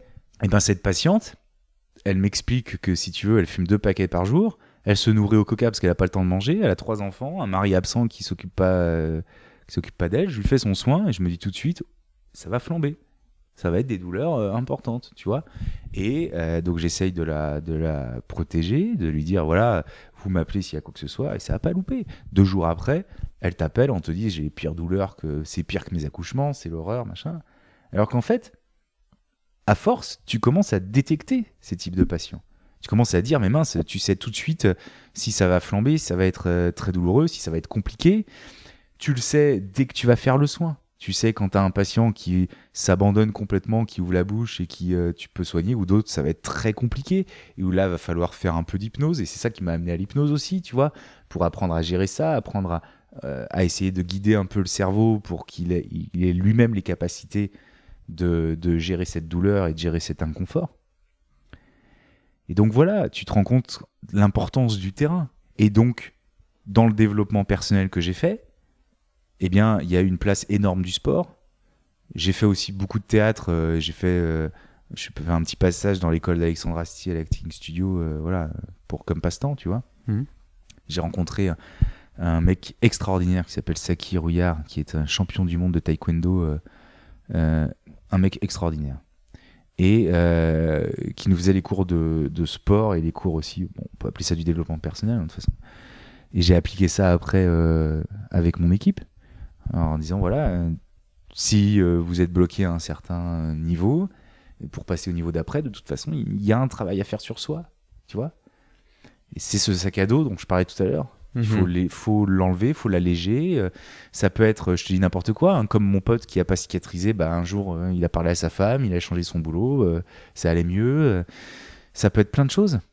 Quelqu'un qui est pas abouti, quelqu'un qui, enfin, qui est, qui est pas accompli, euh, qui a pas accompli ce, ce dont pourquoi il était là sur cette terre, euh, qui est pas, euh, euh, qui est toxifié par une alimentation euh, déraisonnée ou, ou malsaine, tu vois, qui est qui par une sédentarité. Et quand tu creuses, en fait, tu te rends compte, sans être psy, hein, mais tu te rends compte qu'en fait, il y a toujours des, des facteurs perso, psy, qui te qui limitent.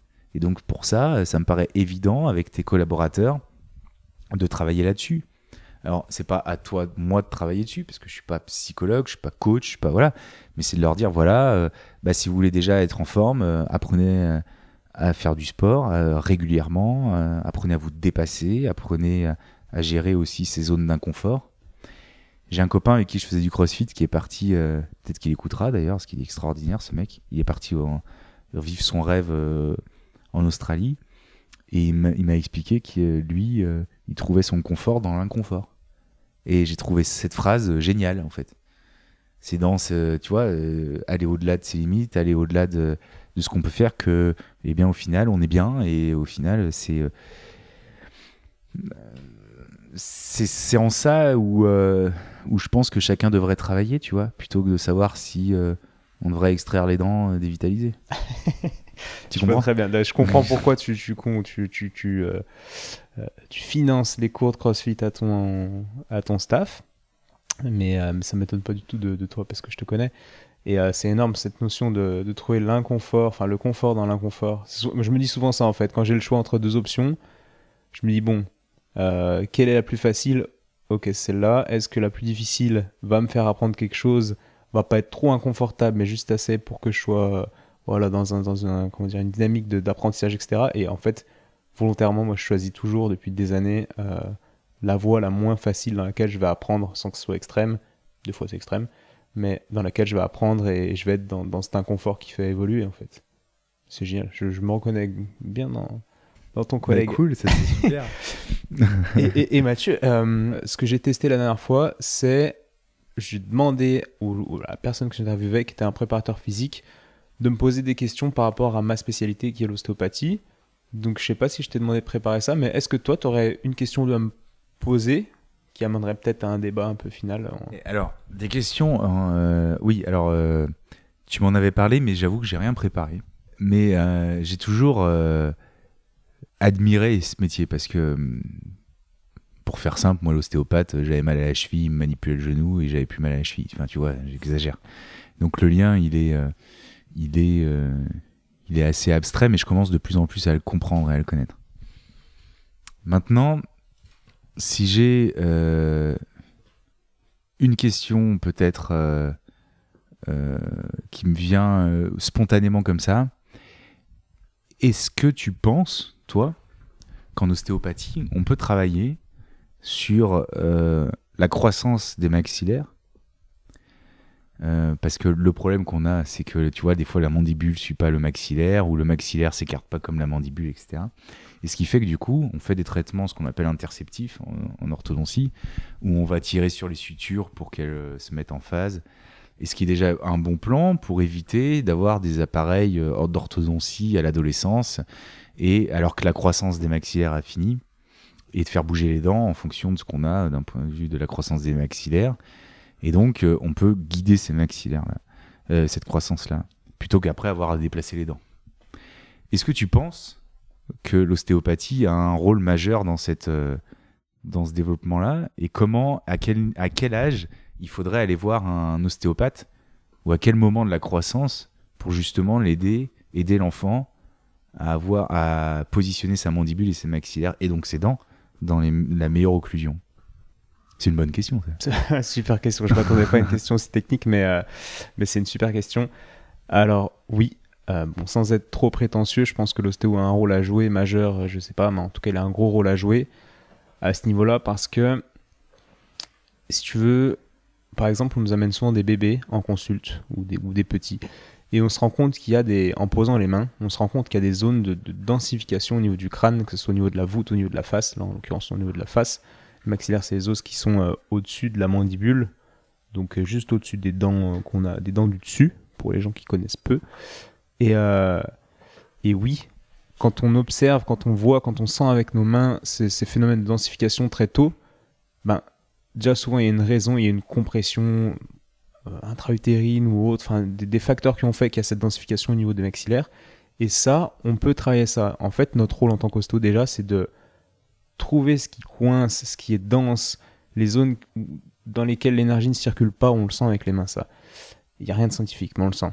Et, euh, et, et donc notre rôle, c'est de trouver ces zones et de les libérer, de redonner de la mobilité, de redonner de la malléabilité. Là, en l'occurrence, c'est ça, parce qu'on est au niveau d'un os.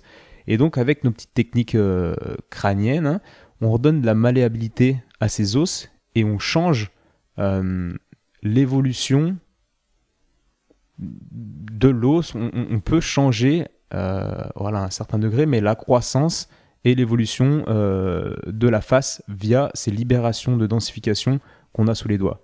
Donc ouais, je pense que l'ostéo a un rôle, j'allais dire énorme, mais ça c'est mon, c'est mon ego qui parle, mais a un rôle à jouer euh, par rapport à son problématique, ouais, carrément. Et à quel âge il faudrait alors du coup aller consulter Bah, je pense qu'il faudrait consulter. Moi, alors on me demande tout le temps, est-ce que vous prenez les bébés? Bah oui. À partir de combien de temps Ça, les ostéos ont des, points de vue différents? Moi, je les prends à partir d'une semaine. hein. Enfin, ils me l'amèneraient au bout de deux jours, euh, ça me poserait aucun problème.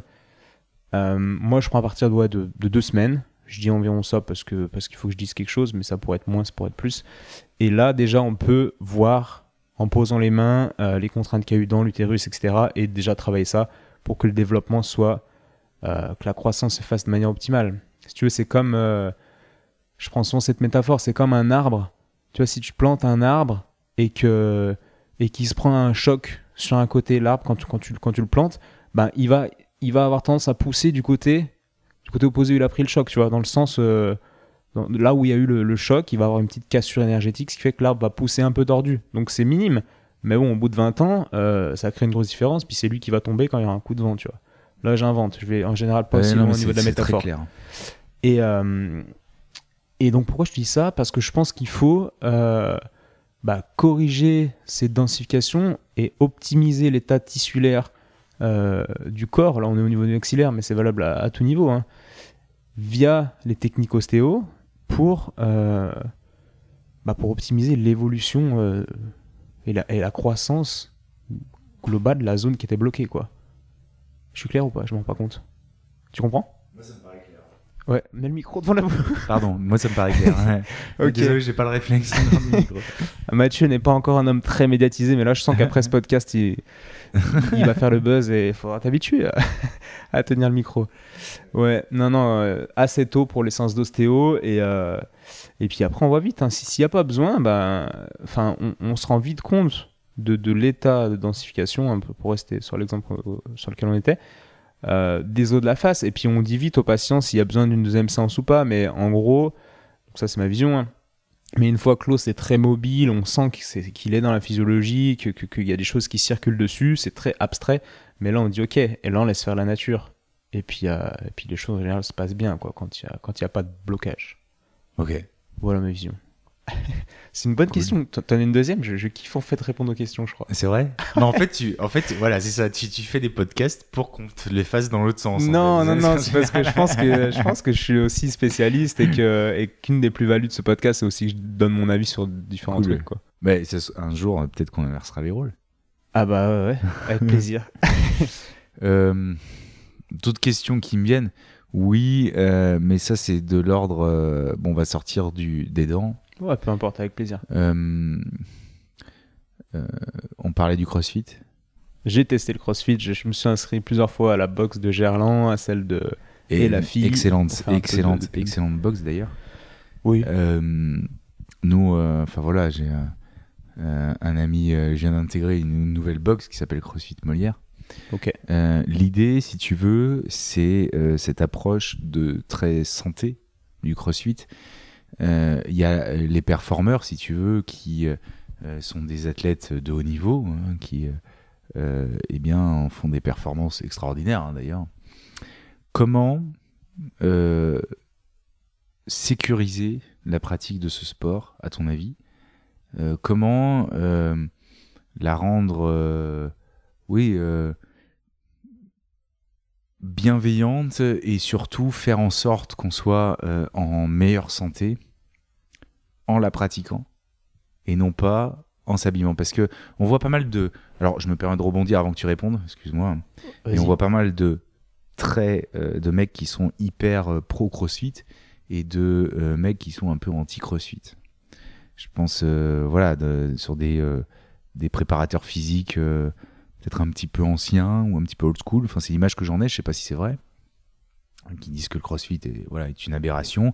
Et d'autres euh, euh, je pense bah, surtout tu vois par exemple les rugbyman euh, de l'hémisphère sud ou les anglais qui ont des pratiques pas pu- 100% crossfit mais très de préparation physique plus axée sur sur l'endurance de force sur l'explosivité plutôt que la force pure mu- musculaire comme on pouvait avoir avant. Parce que moi j'ai enfin le peu de rugby que j'ai fait c'était un peu comme ça que j'ai été préparé physiquement Euh, je voulais avoir ton point de vue parce que euh, personnellement cette pratique du sport en change un peu ma vie tu vois Euh, et comment la rendre la plus sécure possible et la moins, la moins traumatisante? Ouais, c'est c'est une super question et qui est, assez complexe. Je vais répondre de manière globale. Alors, la première question que je pose aux gens ou que je pose pas, suivant euh, qui j'ai en face de moi, c'est pourquoi tu fais du crossfit? C'est-à-dire que je vais être un peu cash hein, et réducteur, mais peu importe. Euh, je pense qu'il y a beaucoup de gens qui font du crossfit parce qu'il y a cette notion de, challenge, de surpassement, de dépassement de soi dans le crossfit, euh, dont lesquels les gens ont besoin. Et il suffit que le, gars qui va s'inscrire dans la boxe, la boxe de CrossFit en fait, le, le club de CrossFit on appelle ça une boxe. Voilà, c'est un peu dérangeant pour ceux qui connaissent pas, mais euh, les gens vont s'inscrire dans une boxe de CrossFit et vont voir euh, l'ambiance qu'il y a et, vont voir le, potentiel qu'il y a dans cet endroit pour se développer, pour se développer, pour se dépasser plutôt. Et en fait, ils vont kiffer ça parce que souvent, ils n'ont pas forcément dans leur vie euh, ce qu'il faut pour se développer, pour se dépasser, pardon. Et en fait, c'est intéressant de demander pourquoi tu fais du crossfit parce que je me rends compte qu'il y a beaucoup de gens qui se font chier, désolé, hein, et, qui, et qui vont dans la box de crossfit pour se dépasser, pour, pour exister parce que voilà, ils vont, ils vont, faire des, ils vont finir les WOD plus vite, ils vont, faire, euh, voilà, ils vont progresser. C'est- assez. euh, comment dire C'est- assez. euh, stimulant et c'est limite une drogue en fait hein, ensuite de- de- de- d'essayer de, faire toujours plus et donc moi je voudrais pas que les gens fassent ça pour ça tu vois ce que je veux dire? Et le crossfit peut être hyper intéressant en complément d'une autre activité en conscience mais en fait je veux vraiment savoir pourquoi tu fais du crossfit quoi c'est pas parce que tu te fais chier que tu as envie de te dépasser que tu vas faire du crossfit et c'est la même réflexion euh, avec les gars qui font du trail tu vois ou, des trucs extrêmes des Ironman etc faut qu'il faut qu'il y ait une réflexion derrière. C'est-à-dire que le gars qui s'est jamais posé cette question, mais en mode euh, vraiment en se regardant dans la glace, en allant voir un psy et en réfléchissant dessus, euh, je pense que la première chose à faire, c'est- c'est c'est de réfléchir vraiment au pourquoi. Dans, dans tout ce que tu fais, mais, mais pourquoi tu fais du crossfit? C'est la première chose qui me vient. Je sais pas si ça répond à ta question. Mais euh, Alors, oui, alors, bon, euh, oui, mais. euh, c'était quoi ta question déjà? Je Tu sais. C'est quoi la, la- la phrase? C'était un peu comme l'alcool en fait. hein. Grâce avec toi, on trouve pas de réponse, mais on oublie la question. non, non, non.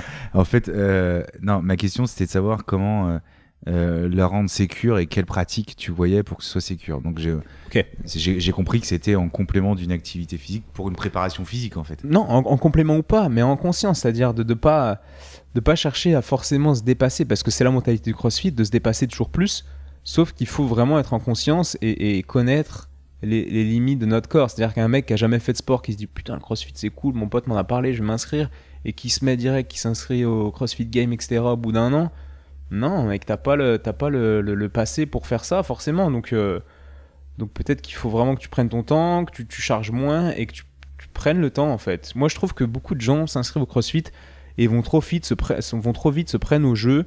Parce que les WOD, faut, faut- pour mettre les gens dans le contexte qui connaissent pas, c'est c'est un truc très intense et il faut faire toujours plus, toujours plus de reps, toujours, toujours plus de répétitions, toujours, toujours, euh, toujours des exercices plus vite.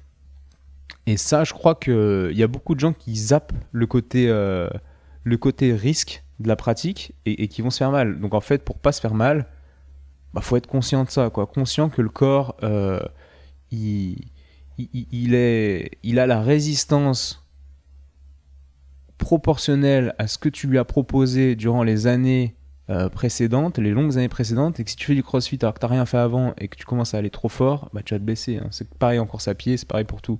D'où l'importance d'être très bien entouré et très bien coaché. Ouais, exactement. Et, Ouais. et d'être euh, et d'être mentalement euh, voilà conscient et, et avoir du recul sur tout ce que tu fais quoi. Puis pas foncer tête dans le guidon. Mais c'est valable pour tout, hein, mais dans le CrossFit, ouais. Je vois beaucoup de blessures et je comprends les mecs qui disent le CrossFit. Faut éviter, euh, les gens se blessent, les statistiques sont énormes au niveau de blessures. Je pense que dans, dans, un, dans une box de CrossFit, il y a un gars sur deux qui a une douleur et qui, s'en sort pas avec sa douleur. Et, euh, et je comprends les mecs qui sont là en disant euh, le crossfit c'est de la merde, euh, voilà, enfin je les comprends. Je pense qu'il faut nuancer, et, mais vraiment, euh, ouais, dire aux gens qu'il faut faire ça en conscience, c'est une très bonne pratique, mais il faut pas que Après, moi, soit si faite tu n'importe veux, comment. je suis entouré de gens euh, pour qui ça a changé leur vie, euh, ça a changé, ça leur a appris à se dépasser, ça leur a appris à, à se développer, à savoir qui ils étaient. Ça les a transformés physiquement et ils se sentent beaucoup mieux. Euh, donc en ça, ça me paraît positif. Mais effectivement, le point de commun de tous ces gens-là, et tu as raison, et c'est là où j'ai beaucoup aimé mes, les coachs qui m'entourent et enfin ceux, ceux qui m'entraînent, c'est dans la conscience du corps, tu vois. S'écouter, sentir ses muscles se contracter, euh, euh, ne pas aller au-delà euh, du n'importe quoi, tu vois. C'est- C'est-à-dire s'entraîner en progressant, en travaillant, mais pas forcément tout le temps, tous les jours, parce que tu sais, des fois on fait 5 entraînements par semaine, voilà. Euh, de pas aller au-delà de faire des WOD dans des états d'intensité énorme, tu vois, où il y a un mauvais mouvement, etc. Non, la maîtrise d'abord physique, la maîtrise du mouvement, la maîtrise de, de son corps, de son alimentation, voilà. Dans quel état on est, parce que c'est sûr qu'après des heures de boulot, euh, c'est pas la même chose que quand euh, t'as fait trois, trois siestes de deux heures dans la journée. euh, Oui. tu vois. Donc ça, et souvent la, la pratique de ce sport, c'est chez des gens qui sortent d'une grosse journée de boulot et qui veulent performer.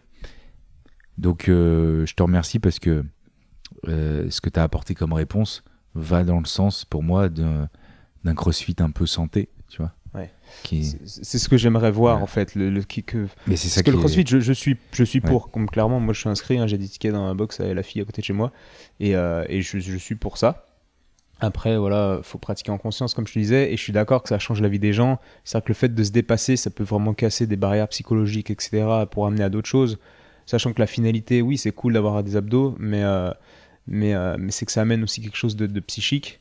Et, euh, et je crois que le fait de, casser des, des barrières, des croyances limitantes physiques, peuvent aussi amener à en casser d'autres, mentales, etc., et à évoluer. On, est dans cette démarche de développement, personnel euh, dont tu parlais tout à l'heure. Et non, non, je suis 100% pour le CrossFit, mais, mais en conscience et, et, voilà, et dans une pratique euh, modérée, Tu viendras t'entraîner avec nous. euh. Ouais, ouais, avec plaisir. J'ai bientôt fini mes tickets dans, à côté de chez moi, après je viendrai avec vous. Mais c'est une excellente boxe, hein, mais c'est vrai que Ouais, euh, ce serait me ferait plaisir de m'entraîner avec toi. carrément. bon, ouais, super. Bon, je pense qu'on va s'arrêter là. J'espère que vous avez. Ouais, parce qu'on a- on a cette quoi, discussion. heures d'en- trois heures d'enregistrement? Là, on est à 3h40. 1h42, ça va. Et euh, bah, en tout cas, moi, je kiffe discuter euh, avec ça. Et en fait, ça me fait partager, parce que cette discussion, on aurait pu l'avoir euh, autour de la bouteille de vin euh, sans, sans enregistrer. Mais ça me fait Ça aurait été kiffer. la de- même, c'est ça ça aurait été la même, ouais, c'est Ouais, ça, ça. ouais. Ça me fait trop plaisir de partager, ça- de partager ça aux gens. Et, et pour les, les résistants qui auront, qui auront écouté jusqu'à là, ben, bah, j'espère que vous avez aimé. J'espère que ça vous, que ça vous fait kiffer. Petite pub pour le projet. N'hésitez pas à aller. Euh, je sais pas encore comment ça va se passer, mais je sais que les autres disent ça sur leur, podca- leur leur podcast. Donc n'hésitez pas à les liker, à les partager sur Instagram, etc. Moi, ça m'a motivé à continuer. De toute façon, je kiffe ça, donc je vais continuer. Mais quand même, allez liker et puis essayer de diffuser ça parce que je pense que bah, ce qu'on raconte, c'est un truc. que- Enfin, on est dans cette démarche holistique, etc. Et je crois que c'est l'avenir pour prendre soin des gens. Bah, il faut être dans cette démarche, il faut, réfléchir. Et euh, donc, n'hésitez pas à partager, ça me ferait super plaisir et ça ferait sur- peut-être super plaisir à d'autres personnes d'entendre tout ça. Petit mot de la fin, Mathieu? Bah, la démarche holistique, elle est euh, essentielle. T'as entièrement raison, mais dans le, le sens sémantique propre du terme holistique, ça veut dire dans la médecine dans son ensemble. T'es d'accord? Et euh, ce que souvent on parle de médecine holistique, dentisterie holistique, c'est dentisterie un petit peu, euh, tu vois, médecine complémentaire, un petit peu surf sur le côté énergétique. Oui, c'est bien, mais et on en parlait tout à l'heure quand on a Mm. dîné ensemble, euh, ça ne peut pas être dissocié d'une médecine conventionnelle. C'est faut à la fois, il faut en fait euh, l'association des deux. Mm. D'abord un très bon praticien et également avec tout le côté énergétique, le côté alimentation, le côté état d'esprit, le côté exactement. Mais l'un ne peut pas aller dans l'autre. C'est-à-dire que tu es un très bon un très bon technicien peut être un très mauvais médecin parce que du coup, il n'a pas cette démarche là et un très bon euh, euh, communicant euh, purement holistique et qui est très mauvais technicien n'a aucune crédibilité euh, pour soigner quelqu'un. Donc je pense qu'en fait, il faut aller vraiment, au lieu de, de confronter la médecine traditionnelle à la médecine un peu holistique, voilà, non, c'est l'ensemble des deux. Et c'est aller voir des praticiens dans tous les domaines qui sont ouvert aux deux. Ce qui est pas si simple à trouver, Non. mais c'est exactement ma démarche. C'est Ouais, pour ça que j'ai écrit un livre avec, avec Jean-Marcel Ferret, qui est une des personnes les plus crédibles en médecine du sport, en médecine euh, classique, et qui est ouverte à, à- à des choses beaucoup moins classiques, conventionnelles. Et, euh, et en fait, ça, c'est mon message. Être bon dans les deux et savoir jongler et prendre en charge le patient Exactement. au mieux. Mais euh, il faut que ça se développe parce qu'on on n'est pas encore là. mais euh, mais j'y travaille. Merci Mathieu pour, euh, pour Bah, tout ce merci que tu nous toi, as raconté. c'est extraordinaire ce que tu fais et euh, voilà, Étienne, tu fais partie un peu des mecs, si tu veux, qui me permettent d'évoluer. Donc je, te, je tiens à te remercier. Et bon, les moments qu'on passe ensemble sont toujours enrichissants et je pense que les, les gens qui vont écouter ont beaucoup de chance d'écouter tes podcasts. Donc euh, je peux que, je sais pas comment je peux t'aider pour que tu continues, mais j'espère que tu continueras. ok, bah, je continuerai. Merci beaucoup pour ça. À plus Mathieu, peut-être pour un tome 2 à l'occasion. À Avec plus. plaisir. Ciao. Ciao, ciao.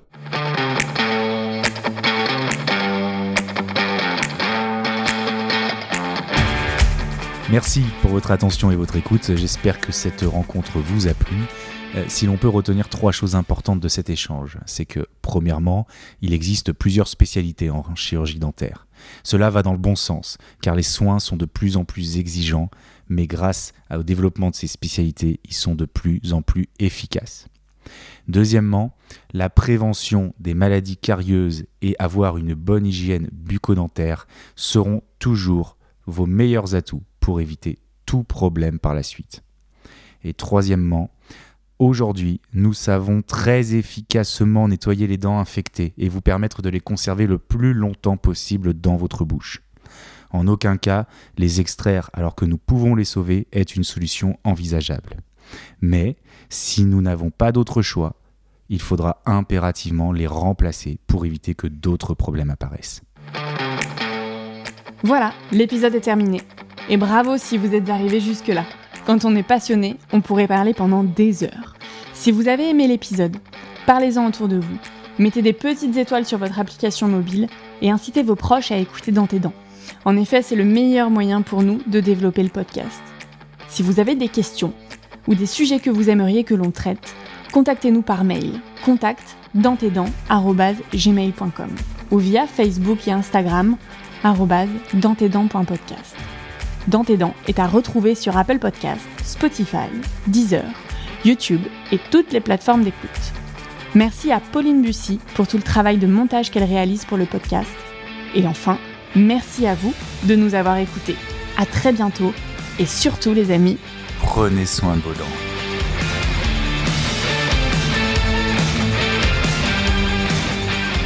mmh, dans tes dents.